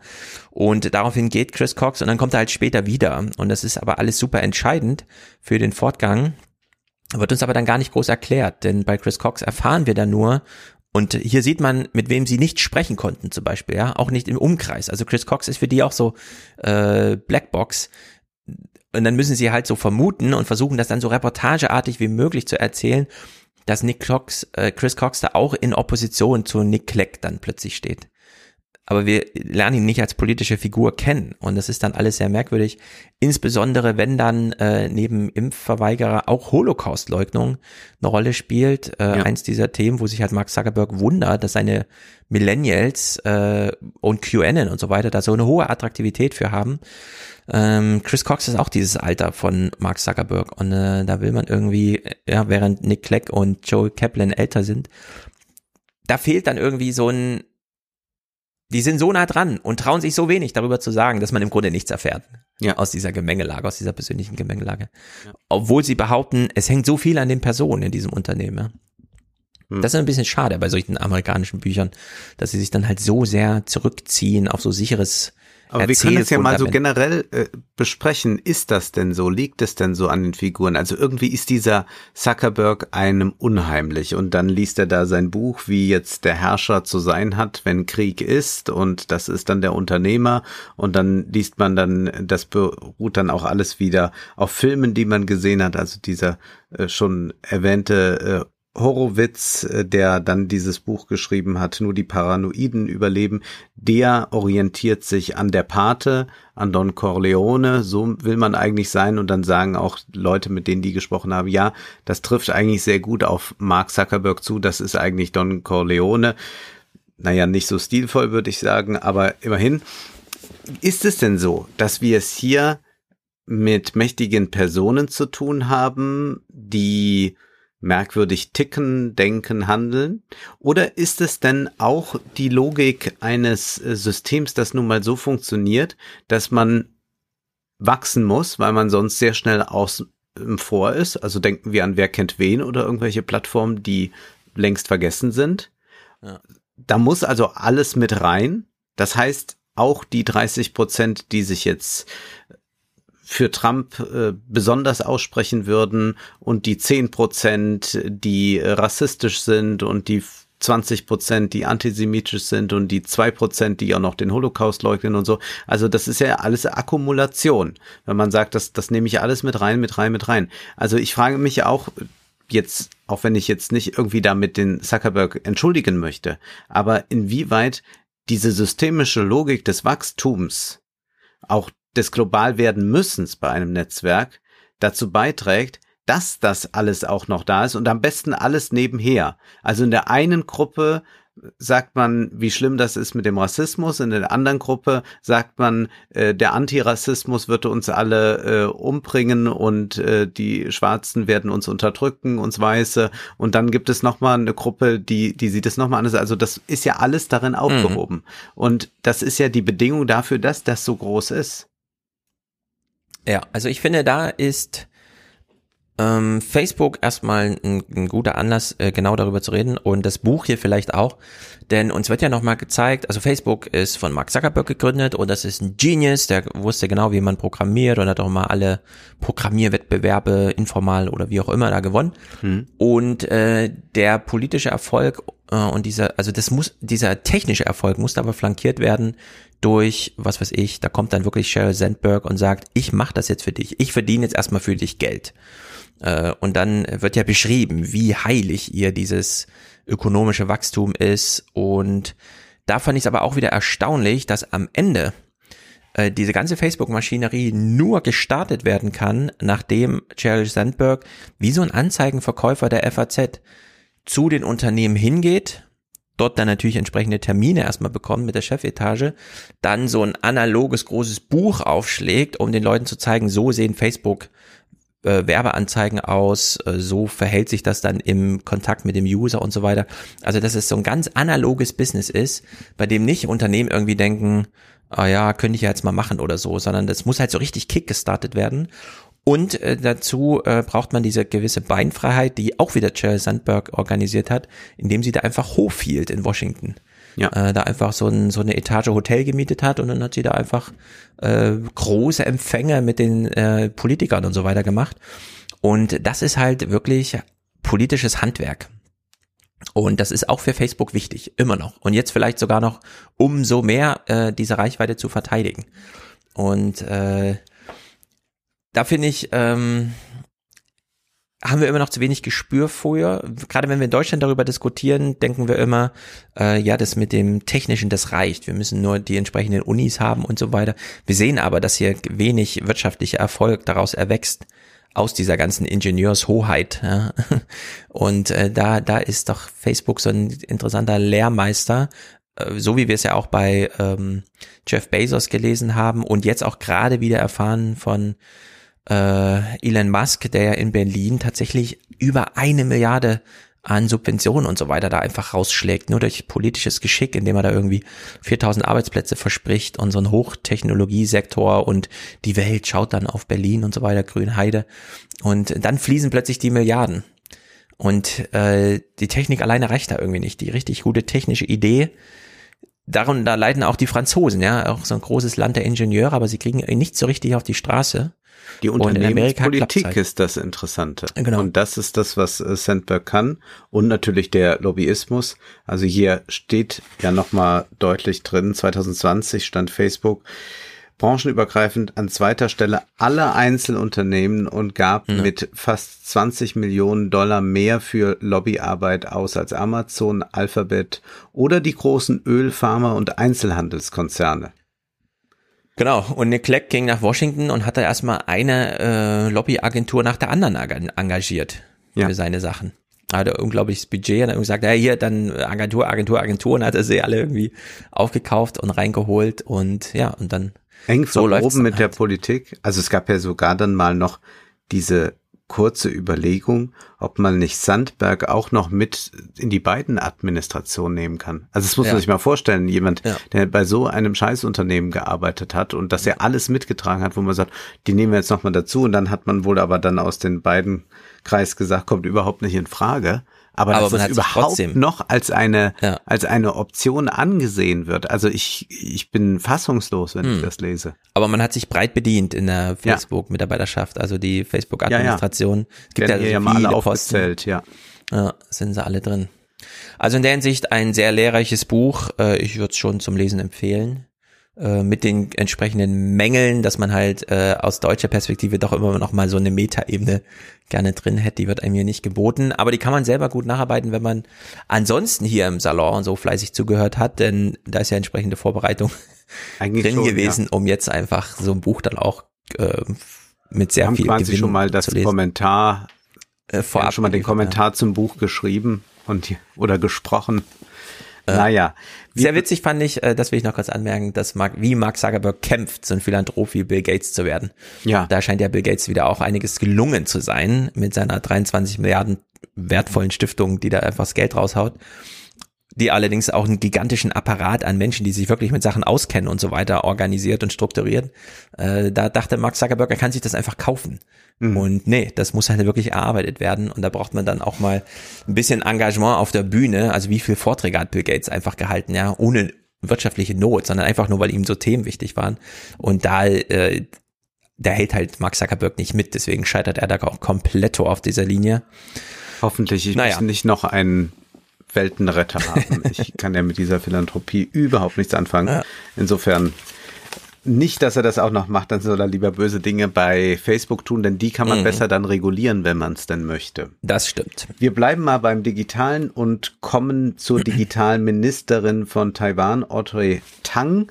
Wenn gleich das Ministerin jetzt sagt, dass ich sie weiblich lese, aber ihr ist es egal. 2005 outete Tang sich online als trans. Heute spricht sie von sich als nicht-binär und postgender. Es ist ihr egal, mit welchem Pronomen man sie anspricht. Im Tagesspiegel gab es ein großes Interview mit ihr und wenn man da schon mal liest, wie sie so dargestellt wird, um einzuleiten in die Person, ist man mhm. erstaunt. Als Achtjährige begann sie, sich selbst das Coden beizubringen. Mit ihren Eltern, beide Journalisten, lebte sie auch eine Zeit lang in Deutschland. Nachdem sie mit 14 die Schule abbrach, gründete sie mehrere Tech-Firmen und arbeitete als freie Beraterin für Apple, wo sie an der Sprachsteuerung Siri beteiligt war. Bücherregale, das ist jetzt für dich wichtig, Bücherregale habe sie nicht. Ich lese nur E-Books. Naja, ja. siehst du. Moderne Menschen. Moderne Menschen, nicht so wie ich. Und ich lese jetzt sogar ja hier noch analog aus der Zeitung ja, vor. Guck ich mal, ich habe hier den Tagesspiegel in der Hand. So, und da wird sie dann zum Eingangs gefragt, warum können wir denn eigentlich nicht jetzt per Zoom miteinander sprechen? Denn so macht man das ja, wenn man Journalist ist und heute ein Interview führen will. Und dann äh, sagt Tang, wir erlauben die Installation dieser Software momentan nicht auf Rechnern des öffentlichen Sektors. Webbasierte Zoom-Gespräche sind noch immer nicht Ende zu Ende verschlüsselt. Außerdem wissen wir nicht, wissen wir, dass Content von Leuten gesperrt wurden, die über die Vorfälle von 1989 auf dem Tiananmen-Platz gesprochen haben. Tianan, Tiananmen-Platz gesprochen haben. Der Platz des himmlischen Friedens. Der Platz des Himmels ist es einfacher, ja. Selbst wenn es keine chinesischen Konten waren. Der US-Justizminister hat sogar Anklage erhoben, weil bei Zoom jemand direkt an die Regierung der Volksrepublik berichtete. Und dann ist man also jetzt gleich schon ganz erstaunt darüber, über diese Faktendichte und dann geht das los. Äh, wie sie denn arbeitet, was sei ihr denn so als erstes aufgefallen, als sie dann ins Büro kam, denn vorher war sie ja nicht im politischen Betrieb. Ja, sie hat dann gemerkt, da läuft ja Windows drauf. Da hat sich also erstmal Linux installiert drauf, natürlich. Mhm. Und dann, äh, kurze Frage, wie haben die denn jetzt miteinander gesprochen? Vor Ort oder einfach nur nicht mit Zoom? Nicht mit Zoom. Weiß man das? Also so. sie mussten jetzt nicht dahin reisen, sondern die haben ja. dann wohl ein internes System. Ja. Dann wird sie gefragt, kommen Sie noch viel zum Programmieren? Und jetzt muss man sich einfach mal vorstellen, Dorothee Bär könnte man die Frage gar nicht stellen, würde ja sinnlos sein. Aber oh man Gott, könnte ja. irgendwie Aber so eine Frage stellen, womit beschäftigen Sie sich gerade? Und wahrscheinlich würde ja. sie sagen, ich habe bei Insta gerade neue Filter ausprobiert oder so. Ja. ja. Aber jetzt kommt hier einfach mal wie selbstverständlich die Frage, kommen Sie heute noch viel zum Programmieren?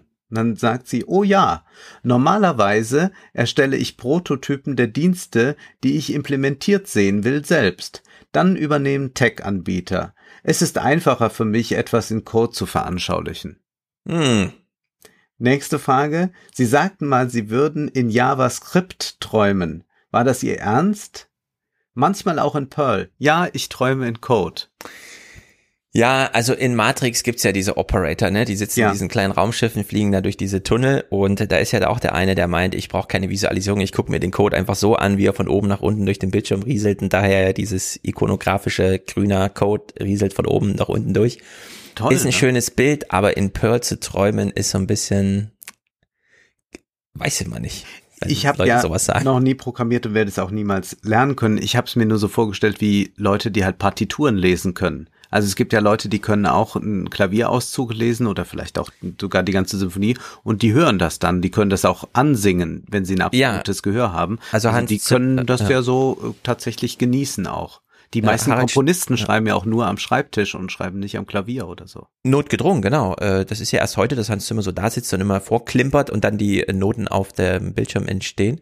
Aber äh, Harald Schmidt hat auch mal die erzählt, Chopin konnte seine Partitur lesen und hat dann geweint. Also ja. ergriffen. Das ist doch, das ist herrlich. Also so wird das dann auch bei dem Coden sein. Und dann ging es darum, wie sie denn eigentlich diese Stelle angetreten hat, ob sie da irgendwelche Bedingungen gestellt hat. Und sagte, ja, drei Bedingungen habe sie ausgehandelt. Erstens Telearbeit. Ich hm. bestimme, wo ich arbeite. Zweitens. Sehr gut. Die freiwillige Assoziation. Das heißt, dass ich keine Befehle erteile oder entgegennehme. Ich arbeite mit den Menschen und mit der Regierung, aber nicht für sie. Also sie hat da so eine ganz besondere Stellung äh, inne. Und mhm. drittens radikale Transparenz. Und dann ist natürlich jetzt die Frage, was ist damit gemeint? Man denkt ja da auch gleich Ja. wieder an die Piratenpartei oder so.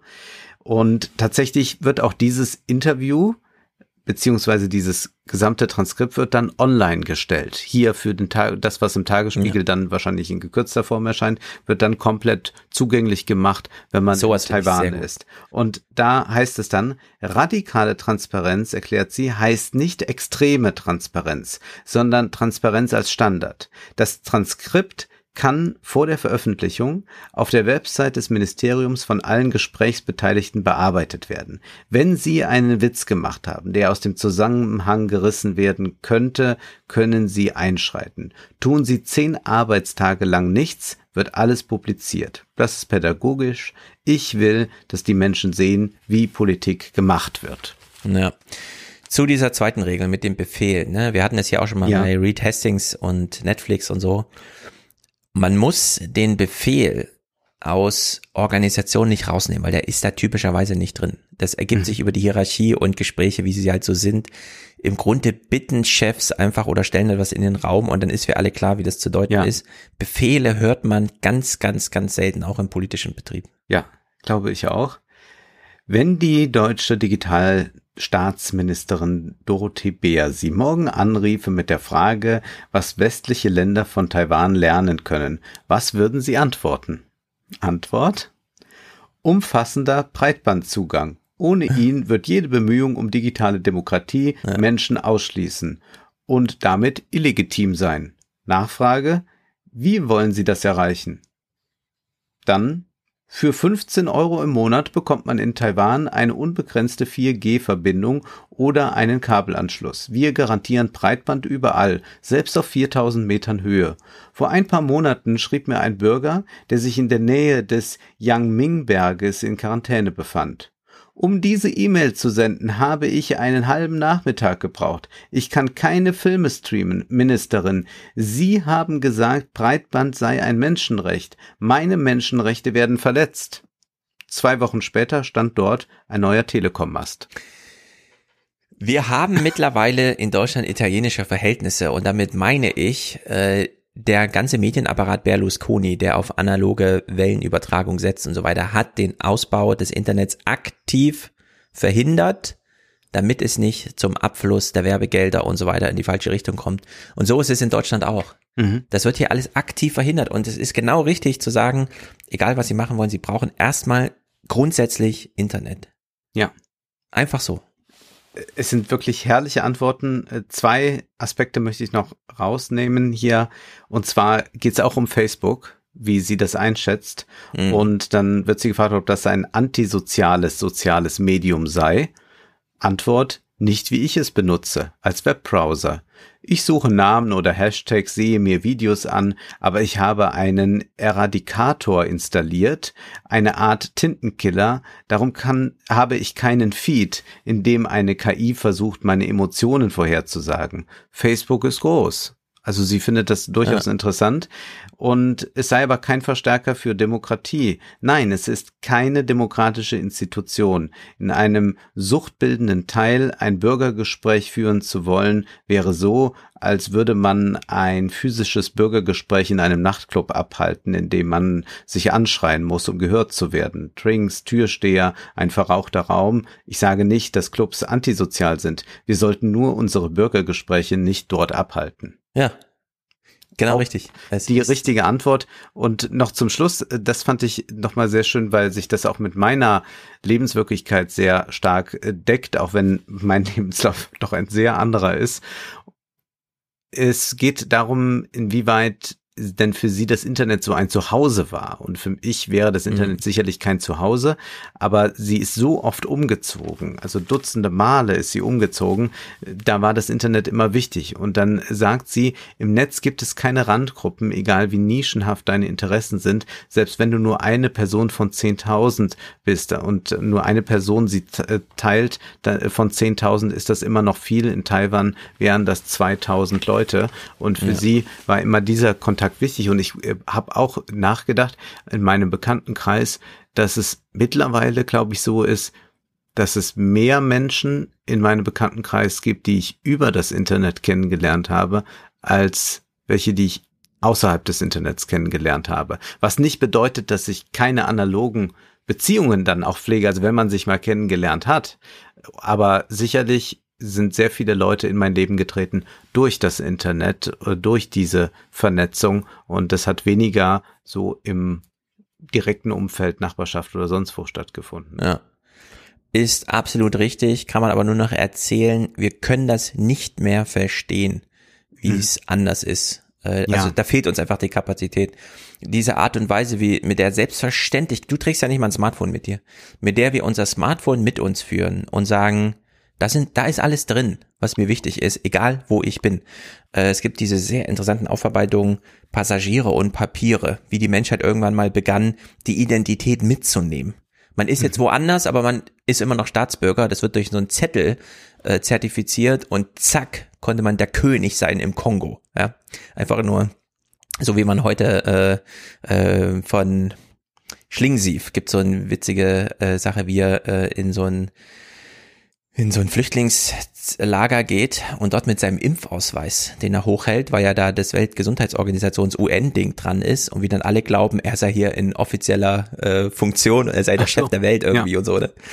Und genau so ist es. Und äh, heute haben wir nicht nur so einen Zettel mit uns, sondern einfach unser ganzes Leben in der Hosentasche bis hin zu, und das konnte ich ja vor sechs Jahren jetzt schon in der Rentner, äh, im, in Redaktionsschuss schreiben, dass es diese Studien gibt aus England, dass Menschen bereit sind, ihre Situation, in der sie physisch tatsächlich sind, so weit zu ignorieren, wohl wissen, dass sie ihre Freunde in der Hosentasche bei sich haben und sozial aufgehoben sind, dass sie über Menschen, die bewusstlos auf dem Boden liegen, einfach hinwegsteigen. Hm. Also, dass man so, sich so sozial hm aufgehoben und entkoppelt von der Welt, in der man eigentlich wirklich gerade ist, ja. ist. Also es hat sozusagen äh, ja. natürlich immer mehr, ist, ist zweischneidig, aber äh, in diesem Ausmaße stimmt es absolut. Und das große Defizit, das finde ich gut, wie sie das angesprochen hat, das hat ja Casey Newton auch gesagt, letztes Mal schon thematisiert hier bei ähm, OnlyFans und so, wenn wir politische Diskussionen führen, ja, gehen wir tatsächlich digital auf so einen Markt, wo zehn Marktschreier uns irgendwie niederbrüllen und versuchen dann so ein Argument irgendwie zu machen, wie man jetzt und so. Und das funktioniert natürlich nicht mhm. in deren Sicht. Interessant, dass sie sich bei Facebook da so gegen den Newsfeed wehrt, dass sie einfach nur die Suchzeile oben benutzt und sagt, es ist ja schon alles da, nur nicht, äh, in, ich will es nicht vom Algorithmus vorgesetzt bekommen. Ja, sehr gut. Äh, dass Dorothea jetzt auf Dorothee Bär aufgestiegen ist ins Zukunftsteam von Armin Laschet, haben wir alle gesehen. Äh, sie stand da ja mit einer unter acht und so weiter. Und naja, Leider mal gucken, ja. wohin das führt. So, ich habe auch ein Interview gelesen, äh, sehr viel unspektakulärer, was die Person angeht, aber äh, würde ich sagen, auf Augenhöhe, was die politische Spektakularität angeht. Detlef Scheele, seines Zeichens äh, Chef der Bundesanstalt für Arbeit oder wie sie auch immer heißt, Bundesagentur, hat ein Interview gegeben in der Süddeutschen Zeitung. Da steht drüber, Zitat, wir brauchen 400.000 Zuwanderer pro Jahr, was für mich bedeutete, ich musste jetzt mal ein Probeabo bei der SZ abschließen, weil das wollte ich lesen. Mhm. Und ich klicke es an und es geht natürlich los mit den ähm, Evergreens in Deutschland. Die Corona-Pandemie ist ein historischer Schock. In den 75 Jahren seit dem Zweiten Weltkrieg schrumpfte die deutsche Wirtschaft außer in der Finanzkrise nie so stark, woraufhin Herr Scheele antwortet, es wird am Arbeitsmarkt kein dickes Ende geben, wir kommen da vermutlich gut durch. Im Juli sank die Arbeitslosigkeit, untypisch für den Sommer. Es gibt schon wieder so viel offene Stellen wie vor der Krise, die Arbeitslosigkeit wird weiter sinken. Wo ich mir denke, hm, oben steht, es fehlen 400.000 Arbeiter und was thematisieren die SZler aber in ihrem Gespräch als erstes, dass Arbeitslosigkeit, also das Gegenteil davon, ein Problem sei. Ja. Und da wissen ja alle, die hier so ein bisschen mitverfolgen, Nee, also wenn, dann haben wir mit Arbeitsmarkt, also wenn wir vom Arbeitsmarktproblem sprechen, dann geht's jetzt nicht mehr darum, dass wir zu viel Arbeitslose haben, sondern dass es in Selbstläufer werden zu wenig haben. Und habe ich mir gedacht, okay, dann muss ich also weiterlesen. Also lese ich so weiter, das Gespräch plätschert so vor sich hin. Und eine Antwort, beliebig, irgendeine, schließt äh, Detlef Scheele wie folgt ab. Mir ist noch etwas anderes wichtig. Und die süddeutschen Journalisten so, ja, Fragezeichen. Also hier stellt sich ein Typ selber eine Frage, weil er merkt, irgendwie, ich komme hier nicht weiter, ich muss jetzt mal sagen, was ich eigentlich sagen will. Und er beginnt dann folgendes, folgende Antwort auf die einfache Frage, ja, Fragezeichen, was ist Ihnen denn so wichtig? Ich mache mir gar nicht so viel Sorgen um die Zukunftsfähigkeit der deutschen Wirtschaft. Viele Firmen sind am Weltmarkt unterwegs und sie haben gute Konzepte, aber es wird durch die demografische Entwicklung in Deutschland zu wenig Arbeitskräfte geben. 2020 nahm die Zahl der Bürger im typischen Berufsalter, also das Erwerbspersonenpotenzial, also der potenziellen Arbeitskräfte um mehr als 50.000 ab. Dieses Jahr sind es fast 150.000. In den nächsten Jahren wird es viel dramatischer. Die Demografie ist kritischer als die Transformation. Er meint so Digitalisierung und den ganzen Kram. Ich verstehe nicht, warum darüber niemand redet. Ja. Und das finde ich erstaunlich. Und wir verstehen es auch nicht. Wir verstehen es auch nicht. Vielleicht hört er den Salon, vielleicht hat er auch Move schon gelesen. Ja, er hat ja die Originalzahlen. Er hat ja. ja. das Institut für Arbeitsmarkt und Berufsforschung, die machen das ja seit ewig. Ja. Diese Zahl, 400.000 Einwanderer sind gefragt, ja. Die habe ich damals vor, wann war ich bei der FAZ? 2013 oder so. Ja, habe ich da schon angerufen, habe gesagt, ja, es sind ja neue Zahlen da. Wie sieht's denn aus mit der Zukunft? Dann meinten die so, hm, wir bräuchten eigentlich 400.000 Einwanderer. Also die 400.000 Einwanderer kann man seit Jahrzehnten, also mindestens ein Jahrzehnt eigentlich dort abfragen. Und jetzt ging so viel Zeit ins Land. Ich weiß noch damals, da haben die, äh, ich war damals bei Deutschland und die Welt, äh, also das die letzte Seite der Politik-Seiten äh, in der FAZ. Äh, und dann ist man ja automatisch mit drin, könnte auch einer der fünf Nachrichten auf Seite eins sein. Mhm. Und dann äh, gucken die verantwortlichen Redakteure so durch und sehen dieses Interview, was ich da hatte mit diesem Arbeitsmarkt- und Berufsforscher-Mitarbeiter und der so, ja, wir brauchen 400.000 Mitarbeiter, äh, neue Leute im, und so. Und dann kommen die so rum und es war das allererste Mal überhaupt seit Jahren oder so, dass die meinen, ja, das, können Sie uns eine kurzen Zwölfzeiler schreiben, das nehmen wir mal mit auf die Eins. Ja? Also das aus Deutschland und die Welt mal so ein Thema, außer jetzt ist ja. jemand gestorben oder so, und mal mit nach vorne gerutscht ist. Und das fand ich irgendwie, da habe ich schon gedacht, hey Leute, ihr seid hier politische Journalisten, ihr macht das seit Jahrzehnten. Und dann kommt so ein Volontär und äh, äh, schreibt dir mal kurz auf, dass wir eigentlich 400.000 Zuwanderer brauchen, während ja null Verständnis ja. und äh, null Sensibilität. Aber du siehst es doch jetzt auch in der ba Debatte. Also da glaube ja, genau. ich, das jetzt ist nicht wieder. nur dem Wahlkampf ja. geschuldet, dass jetzt da niemand dieses Thema besonders nach vorne bringen will, damit nicht die AfD nochmal auf dumme Ideen kommt. Es liegt nicht nur daran. Ich glaube, dass das bei den Parteien ja. nicht da ist. Also man kann ja zumindest mal im Wahlprogramm das vernünftiger skizzieren und das ist jetzt nicht so, dass ich jetzt den Linken, der SPD und den Grünen äh, migrationsfeindliche Wahlprogramme vorwerfen möchte oder so, sondern ich will einfach sagen, diese generelle Einwanderungslandfrage und wie werden wir unsere Demografie geregelt bekommen, ist hm. kein dominantes Thema in diesen Programmen. Hin und wieder blitzt es mal auf, aber dass man da vielleicht doch mal ganz proaktiv ein Konzept entwirft, das einfach sagt, keine Angst, es wird besser, beziehungsweise wenn wir es so lassen, wird es ziemlich schwierig hm. werden für uns. Das leuchtet mir nicht ein und da weiß ich nicht, vielleicht unterschätze ich jetzt auch wieder die Ideologie in Form von Rassismus oder so, Fremdenfeindlichkeit, ja. dass Leute davor so eine Angst haben. Ich glaube aber, man kann ja sie zumindest diese Angst nicht aussitzen und äh, irgendwie an den Leuten vorbeimogeln sich mit Migration, ja. sondern man müsste, glaube ich, dann eher sagen, nee, ihr denkt da jetzt gerade falsch drüber nach, wie ihr auch immer falsch über Schulden nachgedacht habt. Hm. Und jetzt schauen wir doch mal so auf das Thema. Also da muss ich jetzt für ganz große Ernüchterung sorgen, denn es ist noch nicht ausgemacht, dass wir als zweitältestes Land der Welt nicht den Weg des erst, also des ältesten Landes der Welt gehen, Japan, wo man den Leuten nicht nur politisch fragt, was halten sie von Migration, sondern sie wirklich fragt, würden sie lieber früher sterben oder sich von einem, was weiß ich, Vietnamesen pflegen lassen und die dann sagen, lieber früher sterben.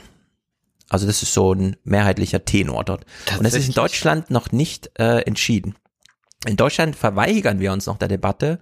Die AfD bezieht sich ja in ihrem Programm schon positiv auf ja. Japan immer. Ja, genau.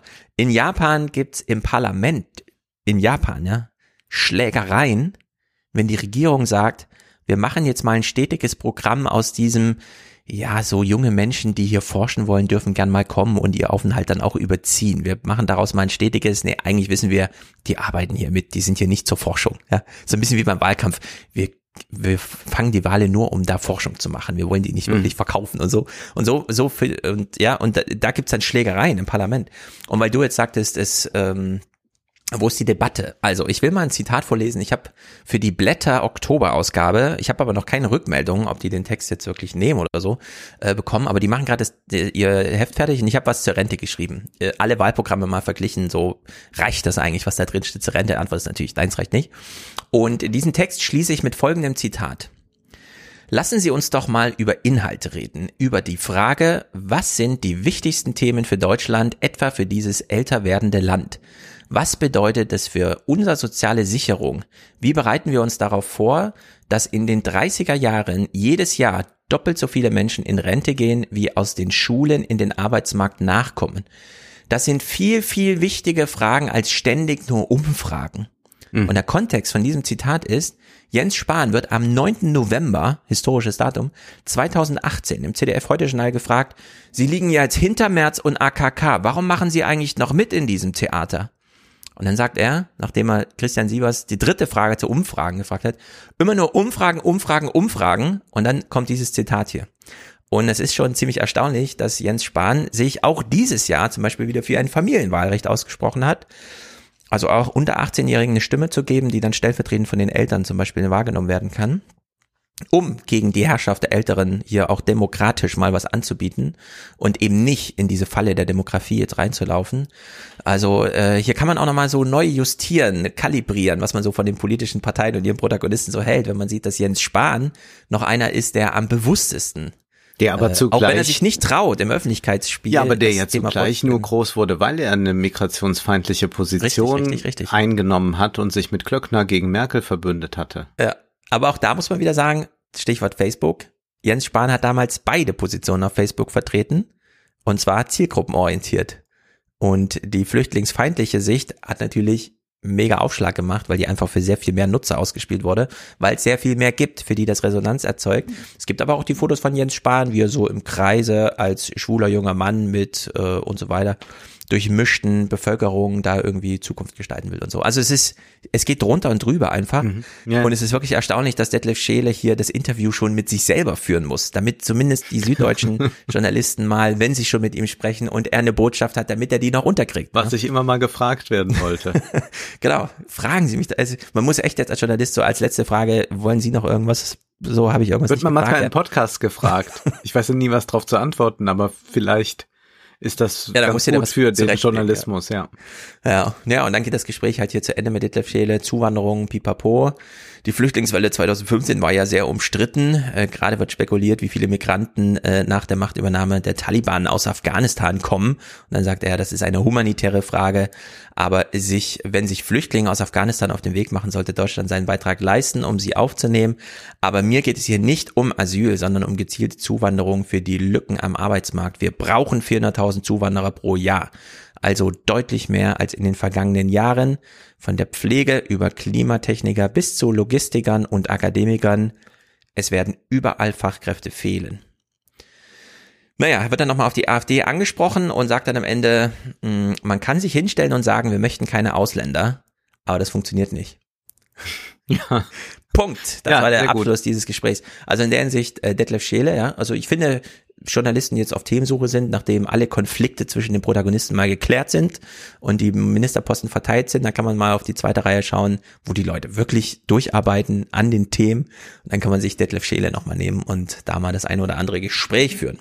Den sollte jetzt zum Beispiel Lanz einladen in die Sendung. Richtig. Also ich würde richtig. sagen, Friedrich Merz reicht jetzt für zehn Leben. Der braucht jetzt wirklich nicht mehr zu kommen, aber der könnte doch jetzt mal eingeladen ja. werden. Ist nicht häufig im Fernsehen, deshalb umso schöner mal ein neues Gesicht zu sehen. Wir bleiben in gewisser Weise beim Thema. Wir gehen zu China und es ist nur so eine Meldung, die ein bisschen die Runde machte, aber die, glaube ich, doch nochmal für unser Thema interessant sein könnte. Und zwar werden wir ja wahrscheinlich am Ende des Monats über China nochmal besonders sprechen, was da so alles gerade passiert. Mhm. Und ich will aber mal so einen Aspekt jetzt schon mal herausgreifen. Und zwar hat China jetzt auch Einfluss genommen auf das Fernsehprogramm. Das, das tut die KP natürlich immer wieder, aber jetzt möchte man auch da bestimmte Inhalte aus der Unterhaltungskultur nicht mehr sehen. Zum einen möchte man nicht mehr so viel diese Reality-Shows sehen, bei denen Gab's da so viele? ja, bei denen ganz viele TV-Stars geboren wurden, die dann auch so Aufstiegserzählungen hatten, diese Reality-Shows, also mit Challenges, die Leute machten die verrücktesten Dinge, um irgendwie aufzusteigen. Das ist natürlich in irgendeiner Weise schon die Idee des Ganzen, dass man jetzt einen Aufstieg erlebt in China, aber nicht auf diese pervertierte Weise. Das möchte man nicht. Also man möchte ja äh, dieses gesunde Maß an Wohlstand haben. Man möchte einen bescheidenen Wohlstand haben und zwar für alle. Und deswegen möchte man äh, diese Exzesse, auch diese Luxusexzesse, die dort stattfinden, nicht mehr länger im TV sehen. Auch führt man jetzt nicht nur einen Kampf gegen sehr reiche Unternehmer wie Jack Ma, sondern auch gegen zu einflussreiche und zu reiche Stars. Auch die werden jetzt, ja, in ihrer Selbstverwirklichung oder wie immer man das nennen möchte, beschnitten. Also das soll jetzt auch ein bisschen äh, eingebremst werden.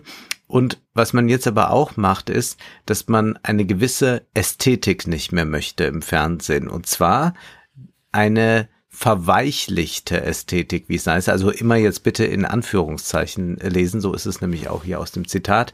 Man möchte keine ungesunden Inhalte und keinen deformierten Geschmack. Was ist damit gemeint? Man möchte nicht mehr im Fernsehen repräsentiert sehen, Männer, die effeminiert auftreten und mit effeminiert ist dann in diesem Kontext gemeint, also Männer, die stark geschminkt sind, die vielleicht auch äh, mit äh, weiblich gelesenen Gesten arbeiten. Kurzum, also alles, was so an K-Pop zur Verfügung mhm. steht und was natürlich in China sehr beliebt ist und aus Südkorea viel importiert wird.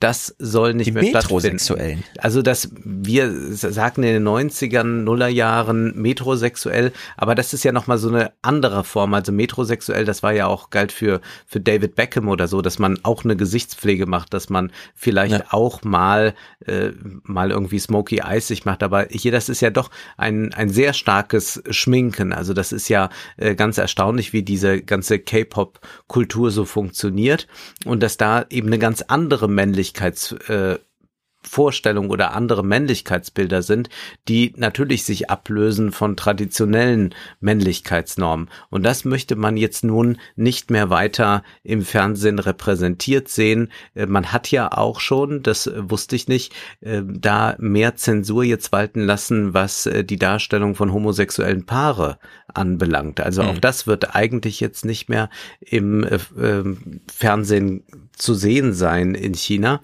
Und jetzt frage ich dich, was glaubst du, ist denn der ideologische Hintergrund dann noch, wenn man sagt, man möchte nicht mehr, dass da Männer geschminkt auftreten, in bunten Klamotten rumlaufen und zu weiblichen Anführungszeichen wirken. Ja.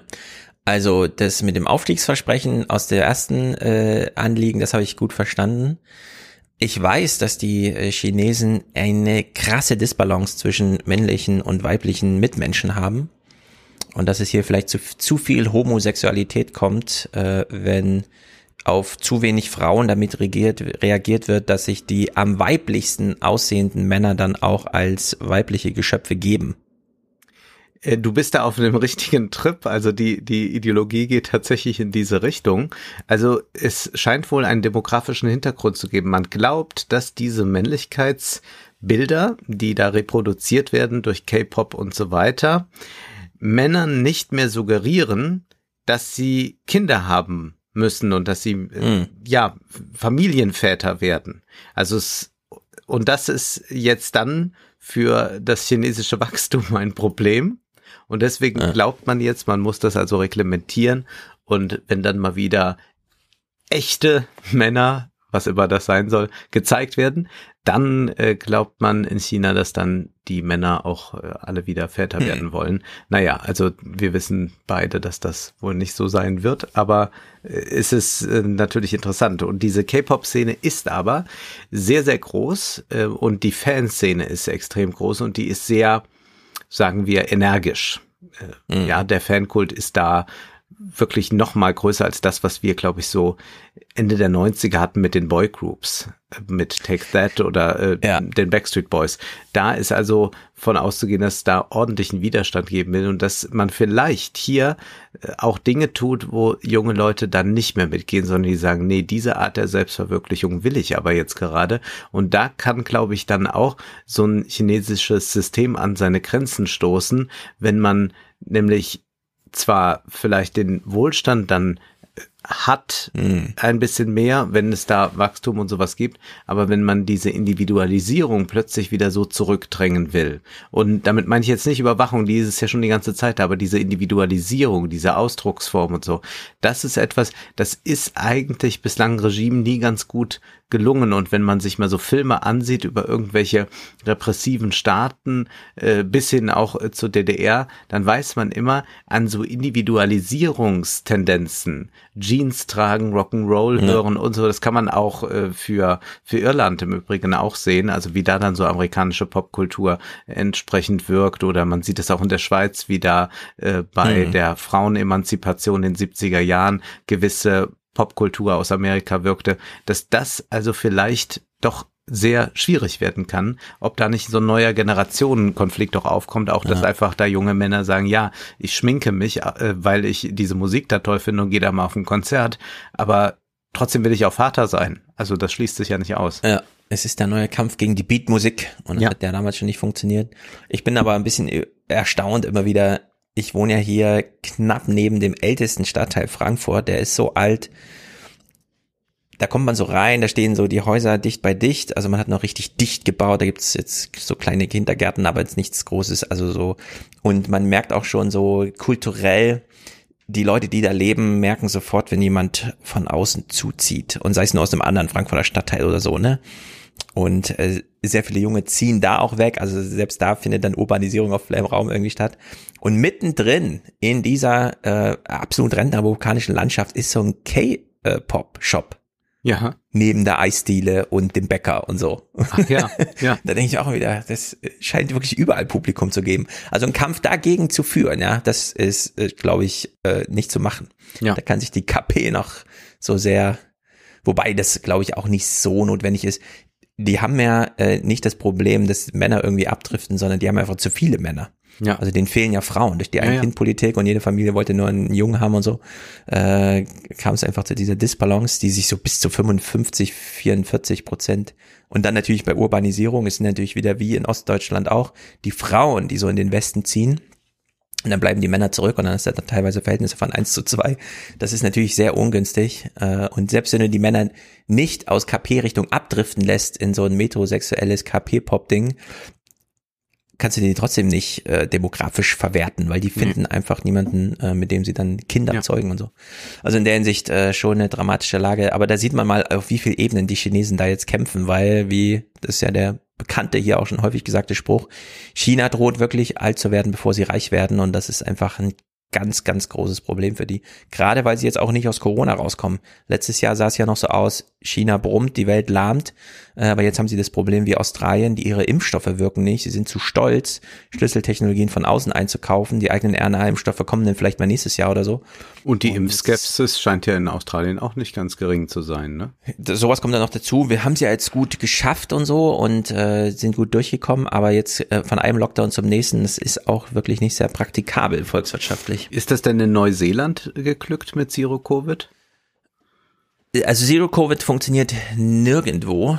Äh, auch Gut, Neuseeland ist hat natürlich auch immer- nochmal ganz besonders als Land. Ich kenne jetzt die Zahlen nicht, aber die hatten ja schon vorher immer wieder die Sorgen, Hm. dass sie da und es heißt ja am Ende wirklich, äh, bei einem Fall musst du das ganze Land also flächendeckend stilllegen, um dann einfach die Effekte da erstmal einzufangen und äh, wenn nicht der jeder jeder einzelne Fall einfach ein Arbeitstag Produktivität kostet, so viel Arbeitstage hast du auch nicht im Jahr, dass du da irgendwie mithältst. Ja. Naja, die Chinesen haben da jedenfalls sehr zu strampeln.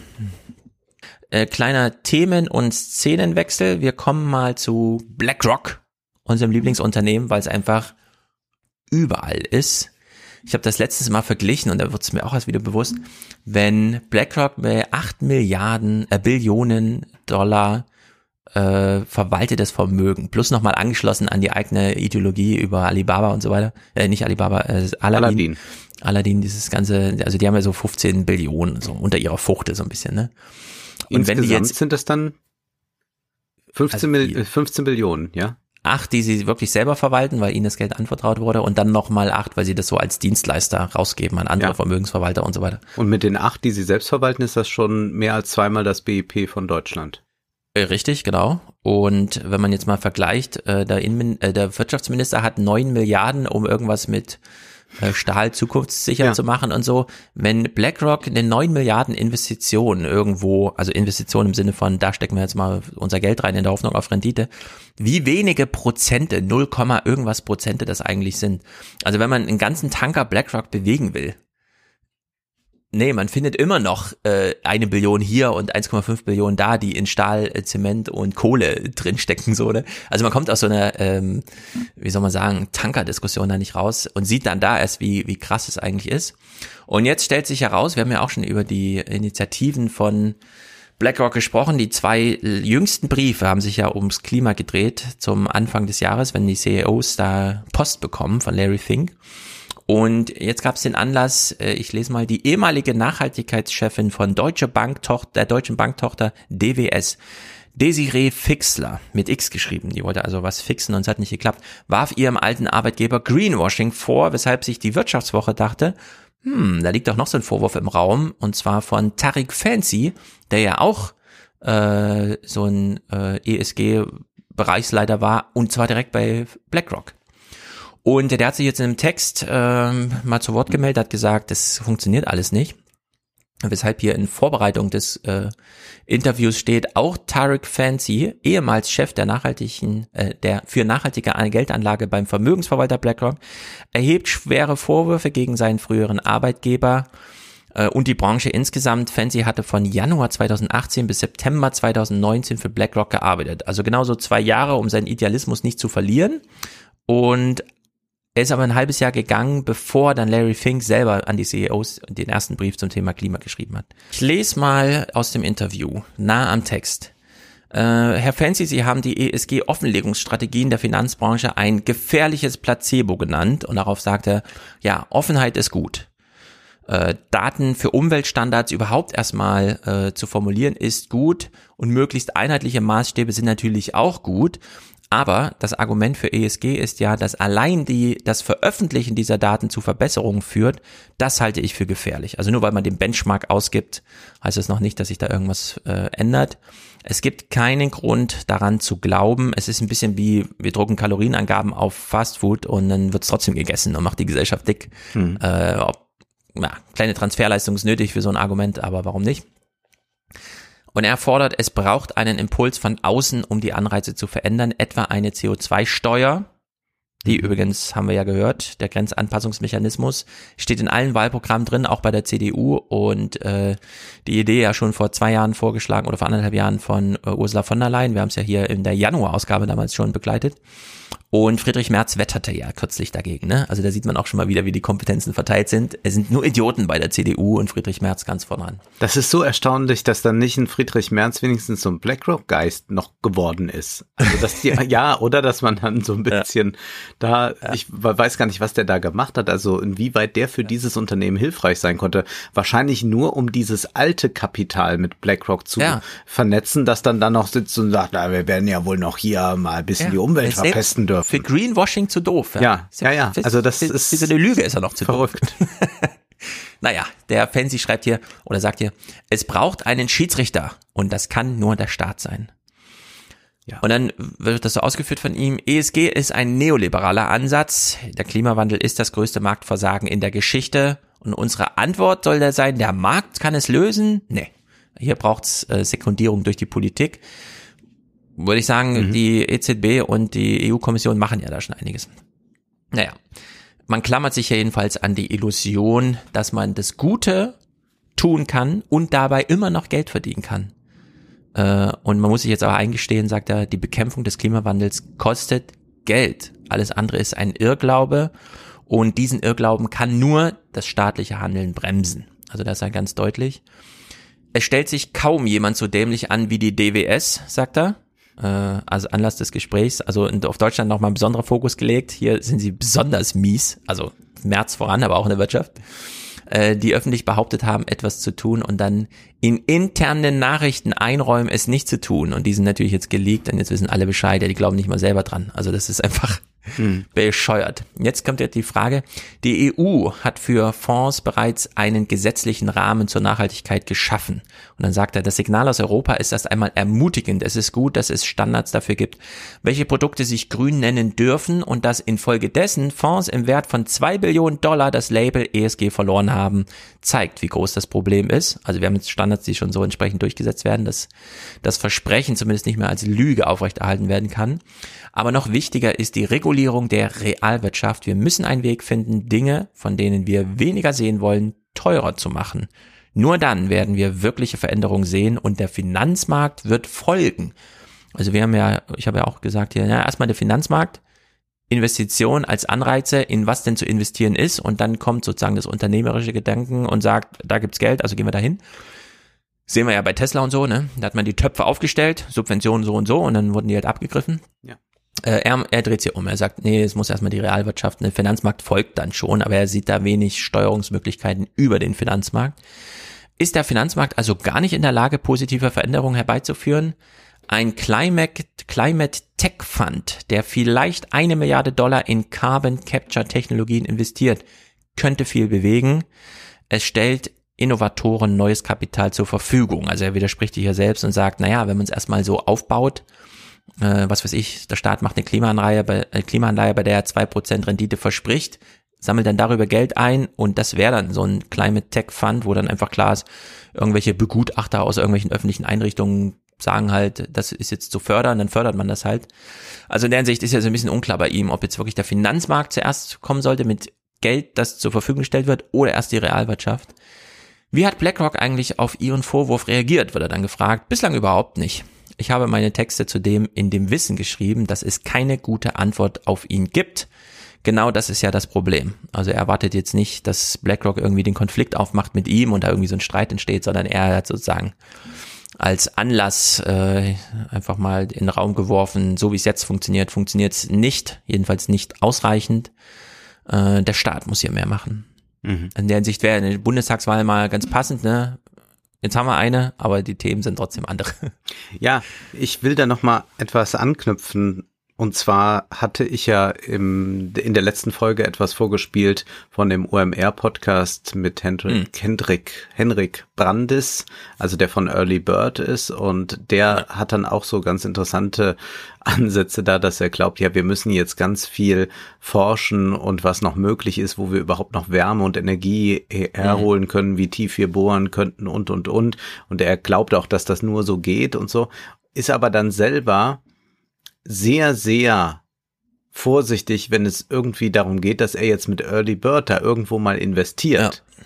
Ja. Weil er natürlich weiß, naja, das kann ja sein, dass da versucht wird zu bohren, weiß ich nicht wie tief und dann funktioniert das nicht und dann hat man halt einfach das Geld verbrannt, dann doch lieber in irgendein ein Unternehmen, das zwar unsinnig ist, weil wir nicht noch einen 50. Lieferdienst oder so brauchen, mhm. aber man kann da wenigstens mal schnell Geld verdienen. Und das ist das Erstaunliche, dass sie zum einen sagen, ja, wir müssen da jetzt mal ganz groß investieren und mal ganz anders drüber nachdenken, was noch möglich ist.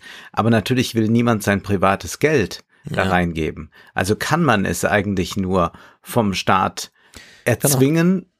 dadurch, dass man investiert, diese Investition macht und dass man andere Geschäftsmodelle so blockiert durch erhöhte Preise und so, dass die einfach sagen, gut, mhm. das lohnt sich auf jeden Fall nicht mehr. Vielleicht wird dann doch irgendwann das Bohren nach unten äh, billiger.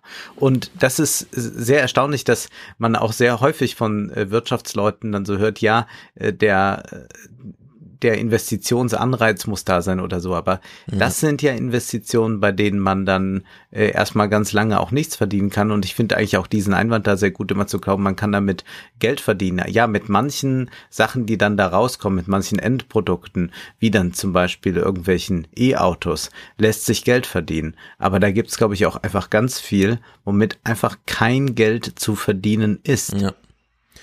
Genau, und deswegen muss man da künstliche Profitmöglichkeiten ja. schaffen. Und da reicht's ja völlig, dass die EZB sagt, wir kaufen jetzt Anleihen von Unternehmen, aber nur nach den Kriterien. Und dann muss man sein Unternehmen aufstellen, wie man ein Projekt bei einer Bewerbung äh, gestaltet und sagen, das sind die Kriterien, nach denen wir das jetzt machen müssen. Wir kommen gleich nochmal bei mir auf das Zement, auf den Zement zu sprechen. Mhm. Da können wir das gleich mal in Anwendung sozusagen sehen. Dazwischen Literatur, Werner Herzog, einer unserer ganz großen deutschen Regisseure im Ausland, aber berühmter als hier im eigenen Land in Amerika ist Werner Herzog. Kult, bei uns aber auch ein bisschen und im Hansa Verlag. Also ja. Er ist auch Schauspieler, ne? In Mandalorian und so weiter. Er ist auch Schauspieler, er hat natürlich Sachen. diese wunderbare Stimme, die ja. man immer wieder hören möchte. Und manchmal ist es ja so, dass ich dann äh, Filme von ihm mir ansehe, Spielfilme, und dann gibt's dann Audiokommentar und manchmal ist das dann mit Audiokommentar gesehen noch mal schöner als der Film ja. an sich. Und jetzt hat er endlich wieder was geschrieben. Hin und wieder schreibt er ja auch ein Buch, aber er lässt sich lange, lange Zeit. Nun hat der Hansa Verlag ihn wohl überredet, wieder ein Buch zu machen. 78 ist dort ja schon erschienen vom Gehen im Eis. Auch eine tolle Geschichte. Du bist ja auch jemand, der gerne rausgeht in die Natur. Und es war so, dass Werner Herzog studierte ja in München, machte dann da seinen Abschluss, erfuhr, dass Lotte Eisner, mit der war er befreundet und die war sehr wichtig für den deutschen Film schon mhm. in den 20er Jahren dass Lotte Eisner im Krankenhaus liegt und dem Tode geweiht ist. Und dann kam Werner Herzog auf die Idee, wenn ich über die Alpen gehe, nach Paris zu Fuß, dann wird sie überleben. Und natürlich überlebte sie. Und äh, davon handelt vom Gehen im Eis und nun eine außergewöhnliche Geschichte wieder, dass der Mann der Welt, Onoda, ist ein Soldat im Zweiten Weltkrieg, muss eine japanische Insel verteidigen, hat da auch eigentlich ganz klare Anweisungen, er soll da so einen Stützpunkt sprengen. Das geht dann nicht Vorgesetzte verweigern, dann auch diese Mission auszuführen. Es gibt ein paar Unklarheiten in der Zuständigkeit, aber das Besondere ist, dieser Onoda bekommt das Ende des Zweiten Weltkriegs nicht mit. Er befindet sich dauerhaft im Krieg. Er hat dann Kumpanen. Erst sind es drei, dann irgendwann ist es nur noch einer, bis der dann auch noch stirbt und dann ist er ganz allein 29 Jahre wird er sich da durch den Dschungel schlagen. Hin und wieder sieht man ihn mal. Hin und wieder gibt es auch einen Schusswechsel, äh, wenn äh, die Philippinen, die äh, ja. Philippinen kommen und äh, versuchen ihn da irgendwie rauszujagen. Es ist verrückt, das zu lesen. Also er hat sich dann wirklich in ein Chamäleon verwandelt. Äh, man hat ihn immer wieder gesucht und er konnte sich verstecken. Und das Erstaunliche hier ist natürlich auch bei all dem Skurrilen, dass wir hier schon einen interessanten Kommentar haben zum Thema Verschwörungstheorie. Wir haben ja schon davon geredet von der Fanfiction. Hm. Und hier ist auch jemand, der bastelt sich jetzt seine Welt. Der sagt, da oben sind ja Flieger, da fliegen ja immer noch Flugzeuge, da sind ja auch amerikanische Flugzeuge, äh, aber da sind auch noch andere Flugzeuge. Offenbar hat sich der Krieg jetzt nach da und dort verschoben. Er bekommt gar nicht mit, dass gerade Amerika schon andere Kriege halt in den 29 Jahren wieder gekämpft hat. Aber er bastelt sich seine eigene Fiktion dann so zurecht. Und dann ist es noch relativ früh, also es ist 45, äh, da finden sie Flugblätter, die davon künden, dass der Krieg zu Ende ist. Aber jetzt ist bereits Oktober, stellt Kozuka nüchtern fest. Und wer gewonnen hat, steht hier nicht. Also sie untersuchen diese Blätter. Und dann ist dann noch etwas. Etwas, das sich bald schon aus einzelnen in sich schlüssigen Zweifeln zu einer zusammenhängend scheinenden Wahrheit verdichten wird. Das haben wir ja auch manchmal bei diesen Verschwörungstheorien, dass da irgendwas tatsächlich mal nicht stimmt. Mhm. Und dann nimmt man aber alle Merkwürdigkeiten zusammen und dann kommt diese Theorie. Es sind Fehler in einigen Schriftzeichen. Onoda fällt es als erstem auf. Alle japanischen Soldaten sollen aus dem Urwald in offene Landstriche kommen und ihre Waffen an die philippinische Armee ausliefern. Der Begriff klingt so, als sei er die schlechte Übersetzung von jemandem, der nicht wirklich Japanisch spricht. Und dann findet er noch einen Fehler und dann ist er sich sicher, das ist alles nur Propaganda. Das kann gar kein richtiges Flugblatt sein. Aha. Und was? fragt dann aber einer, der noch bei Onoda ist, der ihm noch zur Seite steht, Was, wenn wir den Krieg tatsächlich verloren haben? fragt Akatsu zaghaft noch einmal. Das aber bestärkt Onoda nur in seiner großen Gewissheit, dass Japans Truppen eines Tages ruhmreich nach Lubang zurückkehren werden. Die Insel sei von hohem militärischem Wert, von hier aus werde Japan sich unaufhaltsam über den gesamten Pazifik hinweg zurückkämpfen. Der Auftrag an sie sei unumstößlich. Hm. Werner Herzog schildert das fast dokumentarisch, aber er war ja nicht dabei, aber er hat Onoda getroffen. Wie kam es dazu?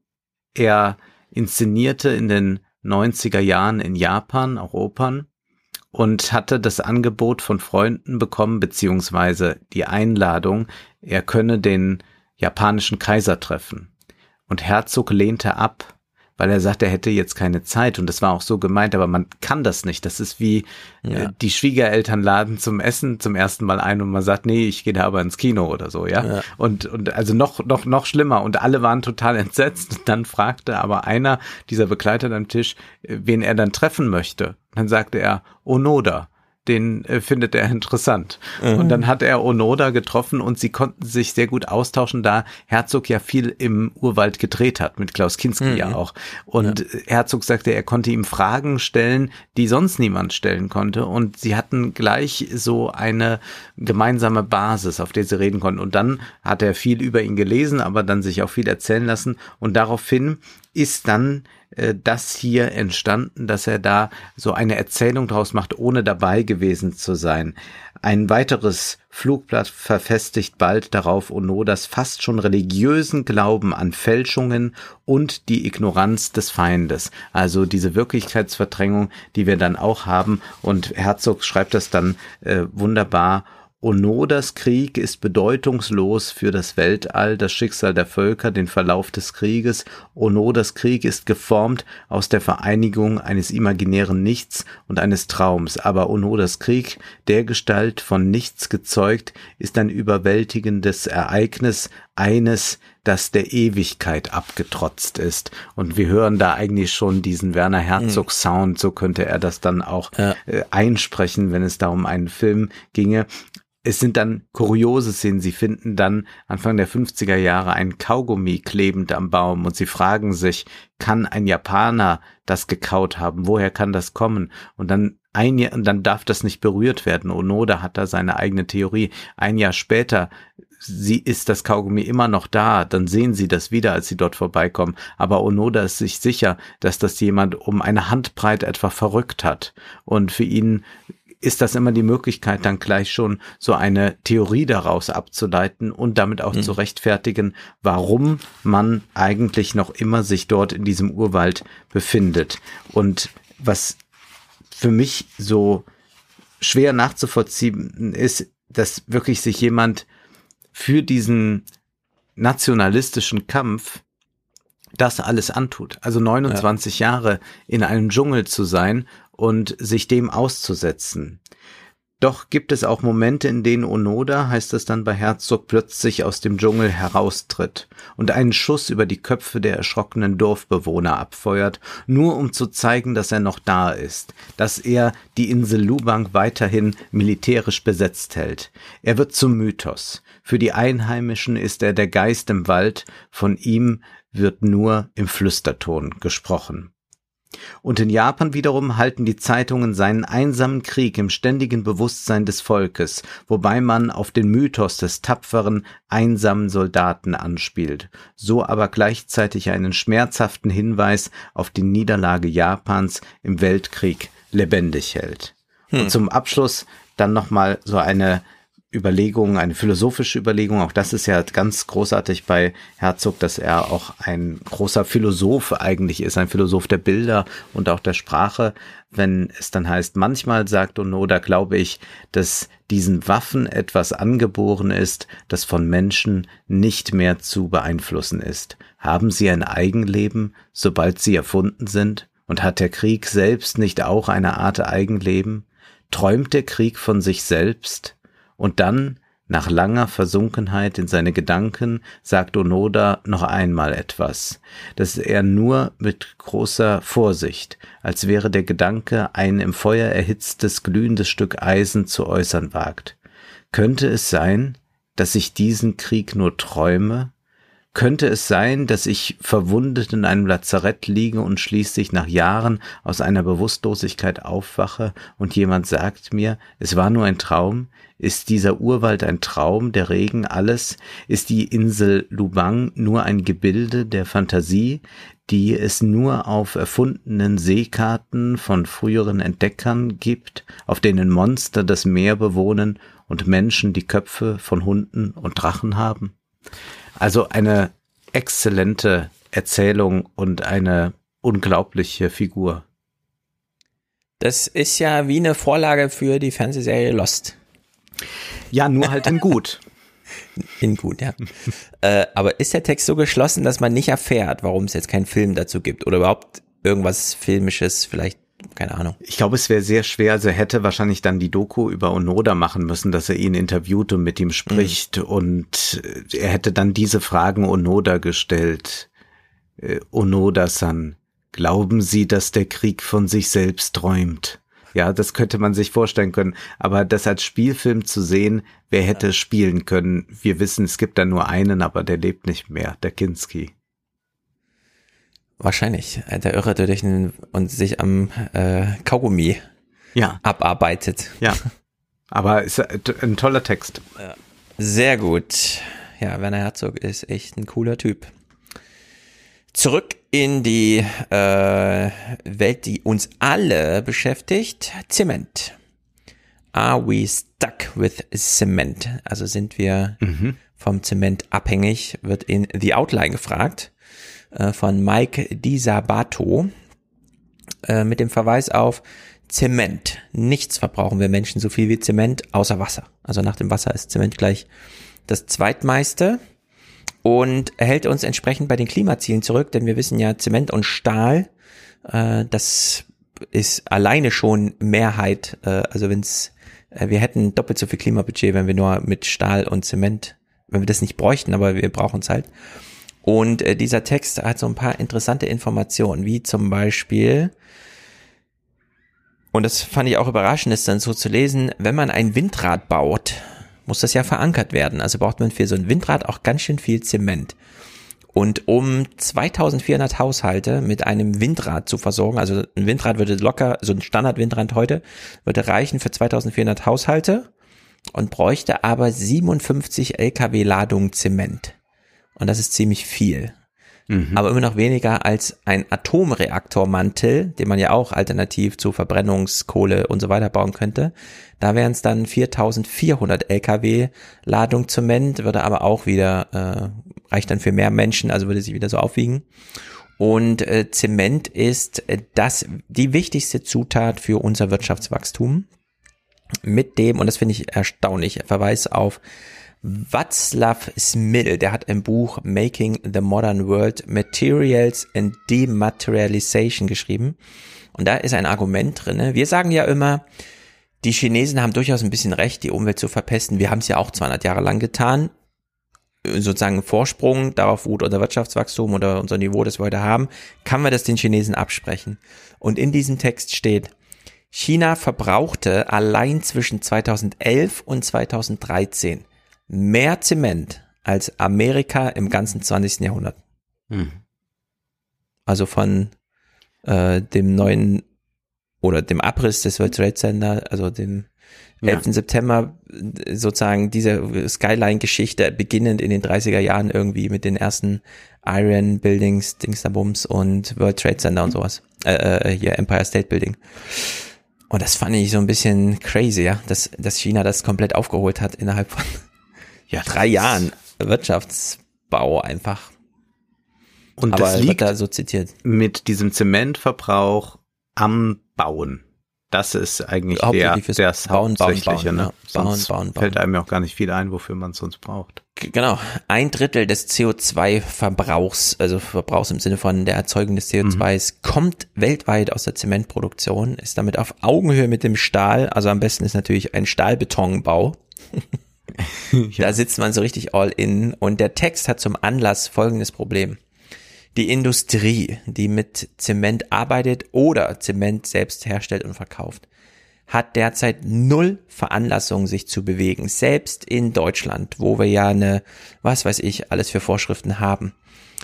Für den, das gilt alles nur für den Betrieb der Häuser, aber nicht für die Herstellung eines Hauses. Ein Her die Herstellung eines Hauses ist in Deutschland klimapolitisch immer noch vogelfrei. Für den Betrieb dann muss es gedämmt sein, die mhm. Heizung muss ordentlich sein, alles Mögliche.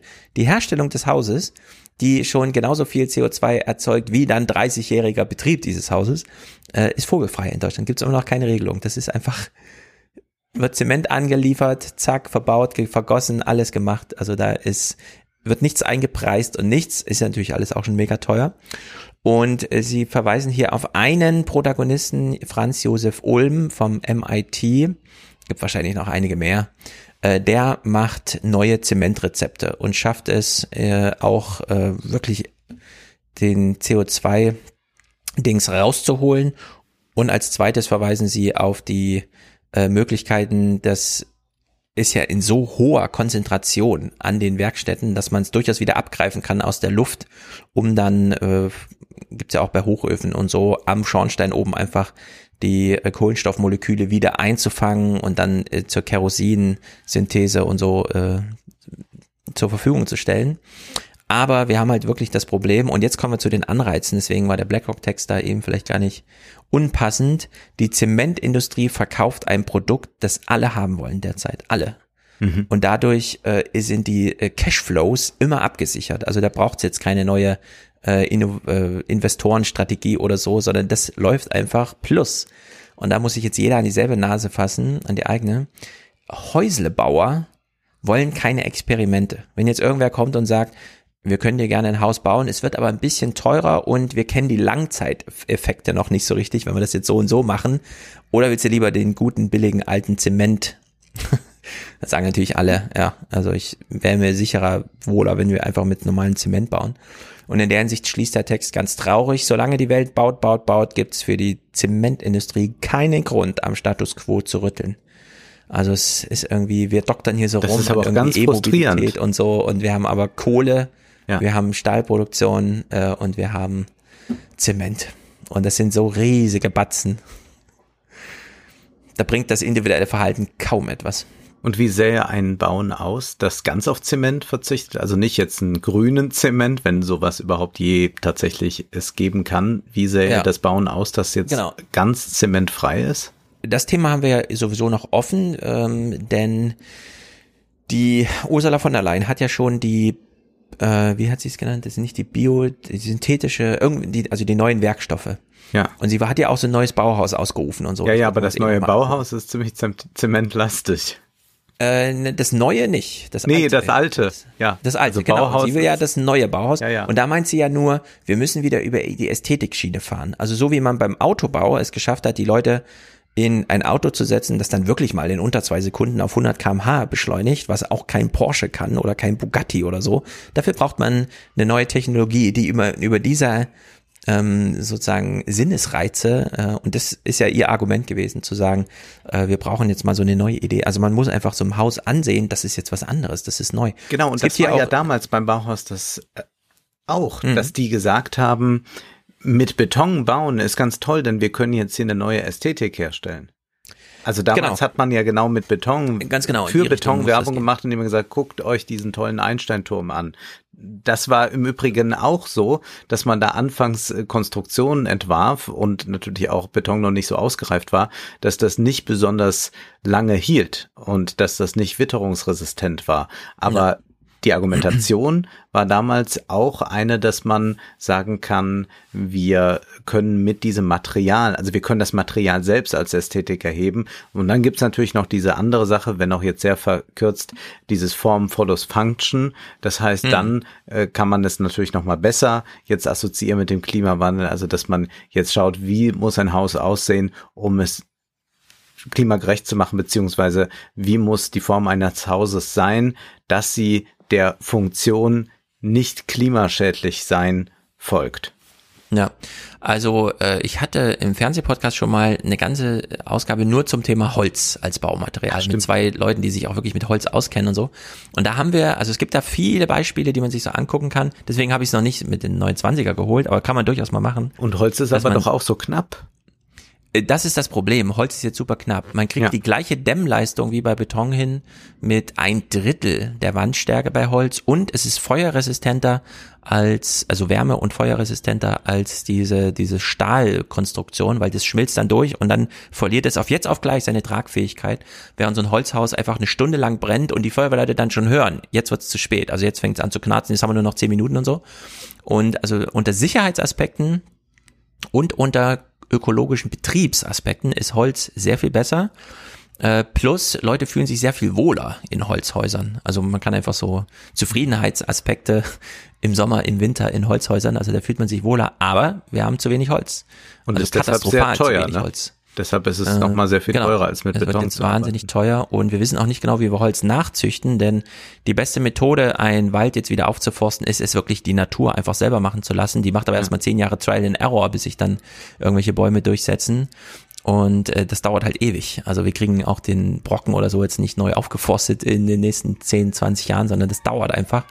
Und wir hatten damals in der Folge äh, so Beispiele aus München, da wird so eine Häuserzeile gemacht. Die ist gar nicht so wahnsinnig groß, da leben am Ende 200 Leute drin oder so. Da ist aber so viel Holz verbraucht, wie in ganz Bayern innerhalb von einer Stunde wächst, rechnerisch. Und da sieht man einfach, da kommt man ganz schnell an Grenzen, äh, wenn man jetzt versucht, mehr als fünf Prozent der Häuser in Deutschland, die neu gebaut werden, auf Basis von Holz oder so zu bauen. Aber Ursula von der Leyen hat ja mehrere, es gibt ja nicht nur Holz als neuen Baustoff, gibt ja viele Arten. Ich frage mich auch immer, wir haben ja hier, äh, du hast ja über Blackroll gesprochen, ne? Ja. Dieses Zeug ist ja wahnsinnig stabil. Also ich kann mir gar nicht vorstellen, dass man daraus nicht Ein Haus Containerlandschaften oder sowas machen soll, dieses ganze Tiny House Zeug. Es gibt hier in Frankfurt auch gerade so eine Ausstellung, äh, die heißt irgendwie Leben in einem Kunstwerk oder so und da haben so Künstler die Möglichkeit gehabt, kleines Wohnen zu ermöglichen und dann ist da so ein kleiner Park, wo so 15 Beispiel ich würde sagen, Räume, es sind nicht wirklich ganze Häuser, aber so, so kleine Räumlichkeiten äh, sind, wo man sich zum Angucken kann. Peter Feldmann war kürzlich da und hat so eine kleine Instagram-Story daraus gemacht, also unser Oberbürgermeister. Also da entsteht schon einiges, das ist durchaus ein Thema, das man sich mal anschauen kann, denn wir müssen wirklich weg von diesem Zement, das ist unglaublich, was da vor sich geht. Aber noch ist es nicht so weit. Ja, wovon wir ja eigentlich auch weg wollen, sind ja Bitcoin, also ich zumindest. Und da sind dann manche empört, aber andere finden das vielleicht auch ganz sinnvoll. Und dann gibt es auch Leute, die handeln selbst mit Bitcoin oder spielen da ein bisschen rum und finden aber vielleicht auch meinen Ansatz trotzdem nicht verkehrt. Naja, jedenfalls ist es jetzt so, dass Bitcoin in einem Land zur offiziellen Währung wird, beziehungsweise es gibt nach wie vor den US-Dollar in El Salvador, in San Salvador, aber es gibt auch ab sofort, ab heute, Bitcoin als Währung. Nayib Bukele heißt der Präsident, 40 Jahre alt, äh, stammt aus Bethlehem ursprünglich und ist so ein, ja, sehr ungewöhnlicher Präsident auch. Man muss ja erstmal sich vergegenwärtigen, El Salvador ist nicht riesengroß, ja, so groß wie Hessen. Und dieser Bukele ist umstritten. Er ist nicht links, er ist nicht rechts. Er stand aber mal so diesem linken Flügel nah oder war da sogar, glaube ich, auch Mitglied. Ist aber jetzt jemand, der erkannt hat, gut, ich muss da noch mal so, einen so einen anderen Weg, so einen eigenen einschlagen, so eine Ein-Mann-Sache draus machen. Das kennen wir ja aus verschiedenen Ländern. Er ist dann jemand, der ganz stark auf Law and Order setzt, weil es natürlich auch hohe äh, Kriminalitäts Raten äh, dort gibt in El Salvador. Er ist aber auch jemand, der dann durch äh, Corona nochmal äh, besonders stark autoritär aufgetreten ist oder der auch schon 2020 mal dazu überging, das Militär ins Parlament einmarschieren zu lassen, um die Abstimmung zu beschleunigen. Da ging es um mehr Geld für Sicherheit. Und er ist äh, der Twitter-Präsident schlechthin. Also er ist äh, da vergleichbar mit Trump, wenn auch nicht so demagogisch unterwegs. Aber er ist jemand, der sich über Twitter äh, besonders äußert und der eher die traditionellen Medien meidet, also Zeitung, TV, sondern das eher über seine Kanäle macht. Und jetzt gibt es im Guardian ein Artikel von Matt Yuki, da geht es ein bisschen darum, wie jetzt diese Einführung erfolgen soll. Natürlich gab es erstmal so ein Modellprojekt in El Zonte. Das ist so ein Städtchen mit 3000 Einwohnern, Surferstadt, Sand- und Kieselstrand. Und hier findet die globale Finanzrevolution statt.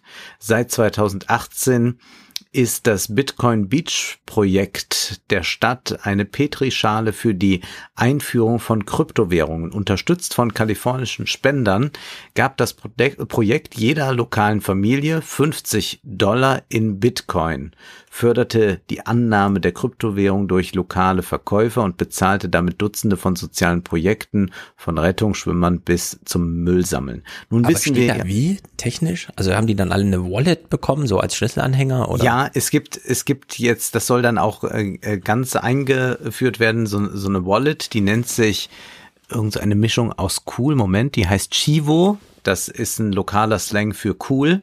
Und hm. das ist jetzt aber gerade in der Entwicklung und du sprichst da schon was an. 70 Prozent der Leute sind da gar nicht äh, haben kein, kein digitales Bankkonto oder so. Also es ist vollkommen überstürzt, jetzt das überhaupt einzuführen. Ja. Und man fragt sich auch, äh, wem damit eigentlich geholfen ist.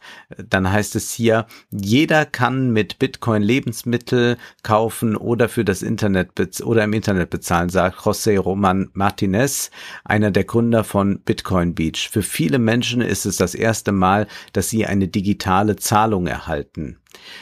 Das Interesse der kryptoaffinen Touristen an dem Projekt hat El Zonte neuen Schwung verliehen und wenn jetzt plötzlich man hört, das ist jetzt so ein, so ein Mecker für die Finanzindustrie, was passiert dann? Es gibt einen Immobilienboom in der Stadt. Ja, also mhm. das scheint doch eher ein Projekt zu sein, das Geldgebern aus den USA zu Passe kommt und Leuten, die reich sind und noch mehr werden wollen. Ja. Bukele verkündete seinen Plan, Bitcoin zum gesetzlichen Zahlungsmittel zu machen im Juni und er tat das, wie es hier im Guardian heißt, mit dem für Millennials üblichen e- Elan per Videolink zu einer Kryptowährungskonferenz in Miami. Seitdem hat er wie Elon Musk mit einem Präsidentenmandat Bitcoin-Memes und Versprechen auf seinen Twitter-Account permanent verbreitet. Hm. Nur fünf Tage nach der Ankündigung verabschiedete der Gesetzgeber das Gesetz mit großer Mehrheit. Es gibt aber jetzt auch immer mehr Proteste im Land. Und man wird sehen, ob äh, da das vielleicht am Ende sehr, sehr schief gehen kann. Ich weiß auch gar nicht, wie man überhaupt, wenn man jetzt modern über Geld nachdenkt, auch wenn das jetzt natürlich instabiler alles ist als ja. in Deutschland, dass man auf die Idee kommt mit so einem limitierten äh, Modell wie Bitcoin. Also da gibt's ja nun eine Obergrenze und deswegen gibt's überhaupt diese Spekulationspreise da, dass man damit glaubt, eine Wirtschaft äh, besser handeln zu können. Das ist einfach ja nur dumm. Also das kann ja, ja für Leute, die da früh investieren, investiert haben oder so, ja. ist das profitabel. Aber wenn man einfach sagt, was ist funktional, da muss man sagen, ist es einfach dumm. Und auch die Ratingagentur Moody's, die warnt davor und auch der IWF ist gar nicht begeistert. Also das ist ein Experiment, das da jetzt stattfindet und man kann gespannt sein, ob das glücklich endet. Ich bin da doch sehr skeptisch. Zumindest ja, wird es nicht den meisten Leuten helfen. Und da wir ja wissen, diese Transaktionen sind äh, teuer mit Bitcoin, das nutzt ja nichts, wenn ich da 50 Dollar mal bekommen habe. In Bitcoin ja. habe ich irgendwie ein Zehntausendstel Bitcoin. Ja, ja, diese ganze Bitcoinerei. Äh, es gibt, ich habe mal so einen Podcast gehört. Irgendwas immer fünf Minuten Währung irgendwie und so äh, von so einem Typen, der jetzt auch für die Deutsche Bank direkt arbeitet. Und da war Peter Bofinger eingeladen, der ja auch mal Wirtschaftsweiser war auf diesem Truga. Der ist auch ein großer Ticket Fan und so. von Bitcoin. Na, äh, der hasst ja. das, ne? Ja. Genau, und er wurde eben auch gefragt nach diesen äh, etwas zivileren Ideen der, des digitalen Euros und so, ne?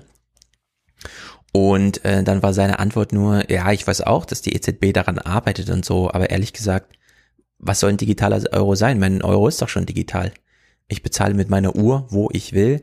Äh, ich habe ich komme doch ohne Bargeld durch die Welt. Also es ist doch eigentlich, haben wir es doch alles schon digitalisiert. Und die Frage, die man sich dann immer stellen sollte jetzt, ist, wo ist jetzt der Mehrwert?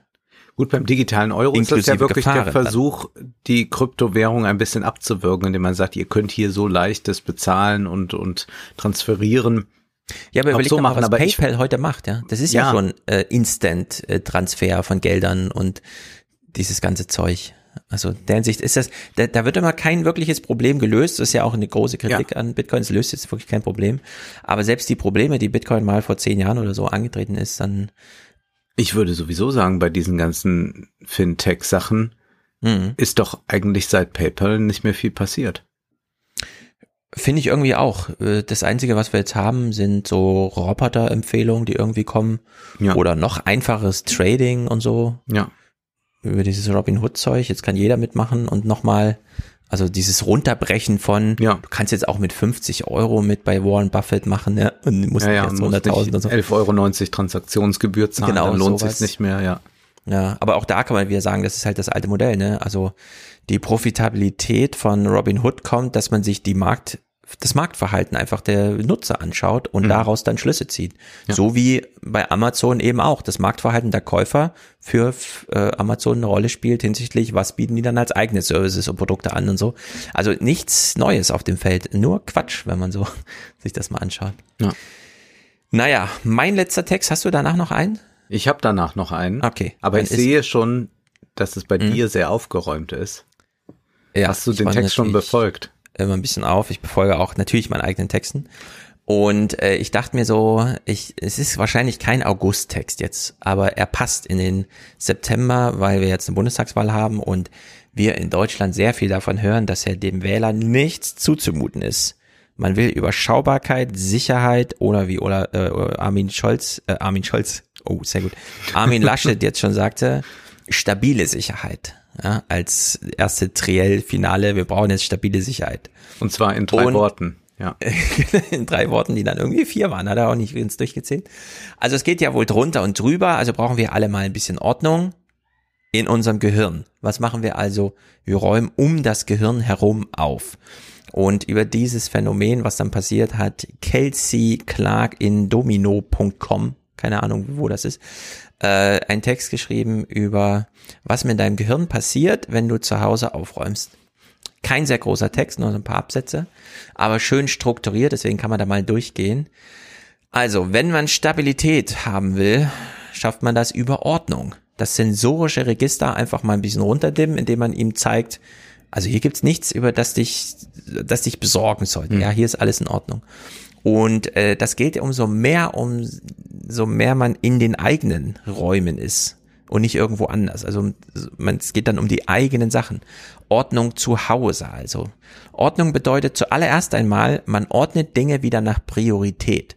Und vor allem Dinge, die einem was bedeuten. Deko, die man zu Hause so aufstellt, sind also Erlebnisarchive, die die eigene Persönlichkeit nochmal verankern. Deswegen wahrscheinlich auch immer dieses große psychische drunter und drüber, wenn irgendwo eingebrochen wird, dass die Leute dann irgendwie den Bezug zu ihrer Wohnung und zu sich selbst verlieren und sich nie wieder sicher fühlen. Tag eins des Aufräumens ist also erstmal ein Tag, an dem man wieder Entscheidungshoheit gewinnt und sich daran befriedigt, diese Entscheidung auch wirklich zu treffen und umzusetzen. Also Kontrolle über das eigene Leben. Äh, Cortisol sinkt, man verliert Stressempfinden. Nach einer Woche Aufräumen, je nachdem wie häufig man dann aufräumt, aber nach einer Woche Ordnung, sagen wir mal so, ähm, hat man dann den Kopf frei für die nächste Aufgabe. Man wird also produktiv. Und nach einem Monat aufräumen wird dann dieses Gefühl von Kompetenz und Kontrolle, das man plötzlich hat, nochmal auf die Spitze getrieben in eine Neuerkundung von Capability und Empowerment. Und ich finde das irgendwie unter dem Empowerment-Aspekt, dass man mal abseits des Bildschirms Empowerment-Gefühle, also die einem nicht nur so vorgelogen werden, du hast jetzt ein Video über das und das geguckt, also bist jetzt empowered. Nee, man hat einfach äh, um sich herum alles in Ordnung gebracht und Kapazität geschaffen für Sachen. Äh, man hat jetzt Übersicht, Ruhe und Ordnung errungen, ist eine Ei- Eigenleistung, die man erbracht hat. Und dann kann man sozusagen mit neuem Elan in die Welt hinaustreten. Äh, und dann braucht man auch keine Bundestagswahl, in dem einem nochmal versprochen wird, dass für Ordnung und Sicherheit gesorgt wird, sondern das kann man einfach selber machen. Und mehr als eigene Unordnung zu Hause kann eine Bundestagswahl gar nicht durcheinander bringen. So, so, das ist doch Um mal so einen Punkt zu machen. mal das Politische ganz ins Private gezogen und es erinnerte mich natürlich jetzt an Jordan Peterson, der in 12 Rules for Life ja auch den vor allem verwirrten jungen Männern sagt, räumt erstmal eure Zimmer auf.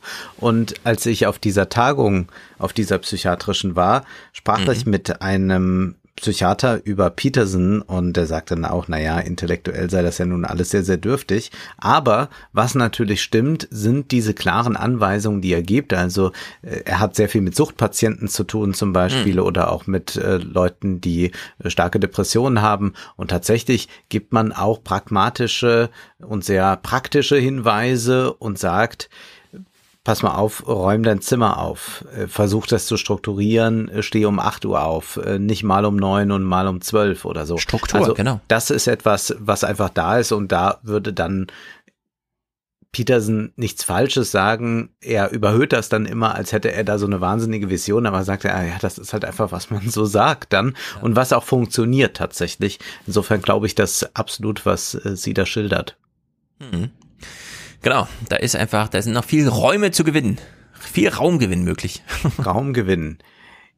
Das IFO-Institut ist ja nicht bekannt dafür, besonders links zu sein. Clemens Fußt ist auch ein Dauergast bei Markus Lanz und man wünscht sich auch da, muss es immer Fußt sein, geht dann vielleicht auch mal ein MMTler, das wäre doch mal ein Anfang.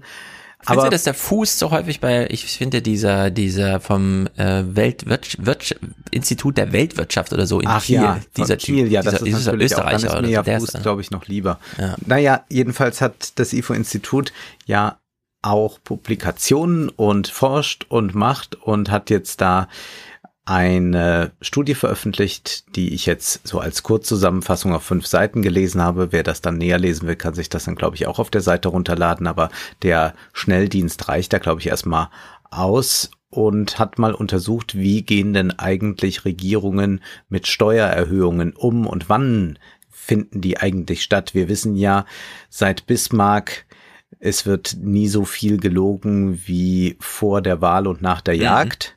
Und ja. jetzt fragt man sich natürlich, wann gibt es Steuererhöhungen? Und da heißt es, eine neue Studie des IFO-Instituts zeigt, dass Steuererhöhungen in Industrieländern häufig direkt nach Wahlen vorgenommen werden. Und ausgewertet haben die äh, das mit so einem Steuerreformindex, den sie entwickelt haben. Sie haben also 3200 Steuerreformen aus 22 Ländern sich angesehen und zwar von 1960 bis 2014. Und dann wird natürlich so ein bisschen die Methodik geschildert, die soll uns jetzt hier mal gar nicht so sehr interessieren, was sie da alles machen und was sie alles damit reinnehmen. Also mhm. sie nehmen zwar auch so, sie nehmen auch Sozialversicherungsbeiträge, ob die erhöht werden oder nicht mit rein, auch wenn es keine Steuern sind, dann ist das aber doch auch wichtig für so eine Datenbank, um das zu ermitteln. Und es gibt ja dann erstmal dieses Gerücht, das ja auch sehr neoliberal geprägt ist, also dass unmittelbar vor den Wahlen die Politiker dann äh, sich mit Steuererhöhungen zurückhalten, äh, machen die sogar Geschenke. Das äh, war ja auch immer so ein Gerücht. Das heißt dann hier zu vermuten ist, so legen es die Partisan-Theorien Hips, Chapel, Elisina und so weiter ja. äh, nahe, dass linke Regierungen eine größere Steuerbelastung insbesondere für Wohlhabende befürworten als rechte Regierung. Also das ist jetzt etwas, was sie in den Raum stellen, was es ja auch mal zu überprüfen gilt. So, und dann tun sie das und werfen da alle Zahlen zusammen und da kommt Folgendes jetzt raus. Die ökonometrischen Ergebnisse bestätigen die Mittelwertvergleiche in Nachwahljahren wurden die Steuersätze erhöht. Der Effekt ist robust und numerisch bedeutsam. In Nachwahljahren ist der aggregierte Steuersatzreformindex um 0,24 Standardabweichung gestiegen. Was das jetzt genau mit der Zahl bedeutet, hm. ist nicht so wichtig, aber ist auf jeden Fall erheblich gestiegen. Für die Bemessungsgrundlagen beobachten wir keinerlei Effekte. Unsere Ergebnisse deuten darüber hinaus nicht darauf hin, dass linke und rechte Regierungen unterschiedliche Steuerpolitiken betrieben haben. Na. Das ist doch ein unglaublicher Satz. Ja. Also, aber hüte dich davor, dass die Linken und die Rechten wie die SPD und die CDU zusammenkommen und dann einfach aufaddieren, was sie wollen, nämlich äh, zwei plus eins sind drei, also 19 Prozent Mehrwertsteuer. Sehr gut, dann brauche ich das nämlich hier nicht vorlesen. Das ist ah, nämlich ja. auch nochmal in diesem Text drin, wie das damals war, als die SPD sagte, wir wollen diese ja. Merkel-Steuer nicht, diese zwei Prozent mehr Mehrwertsteuer und sie haben ja Wort gehalten, es wurden ja dann drei Prozent. Hm. Ja, Aufschlussreich sind die Analysen für die individuellen Steuerarten, da heißt es, nach Wahlen sind insbesondere die Steuersätze der Umsatzsteuern und der persönlichen Einkommenssteuern erhöht worden. Also das sind dann die, die alle treffen. Und dann versucht man, das möglichst direkt nach der Wahl zu machen. Die These der Studienautoren lautet, denn die Wähler vergessen schnell und die werden sich bei der nächsten Wahl nicht mehr daran erinnern, dass sie ja vor vier Jahren das erhöht bekommen mhm. haben. Beteuerungen von Politikern heißt es jetzt abschließend in diesem Text. Beteuerungen von Politikern im Wahlkampf, dass es keine Steuererhöhungen geben werde, sollten skeptisch betrachtet werden. Ja. ja, äh, manches hat man immer geahnt und wird hier bestätigt, aber das hier ist offenbar so ist, dass linke und rechte Regierung, ich weiß jetzt nicht genau, was bei denen als eine linke und eine rechte Regierung mhm. so alles angesehen wurde, aber dass es tendenziell da keinen Unterschied gibt. Und wenn wir mal so an die letzten Jahrzehnte denken, wer da immer so begünstigt wurde und wer eher mehr ja. Steuern zahlen musste, nämlich die Massensteuern sind ja alle gestiegen tatsächlich, während so Unternehmenssteuer, irgendwelche Kapitalertragssteuern, so sowas ist alles gesenkt mhm. worden, wird das wahrscheinlich stimmen und wäre hier vom IFO-Institut, man glaubt es nicht, nochmal eine schöne Vorlage, um jetzt, wenn Rot-Rot-Grün kommen sollte oder was, deutlich zu machen, hier, guck mal, ihr habt ja auch alle nie linke Politik gemacht. Jetzt müssten wir dann mal. Ja. Ja, das stimmt. Äh, wahrscheinlich ist die FDP da einfach ausgeklammert, denn die FDP würde, eine, also der würde man nie glauben, dass sie eine Steuer ähm, erhöht, sondern die machen ja dieses riesige Senkungsding.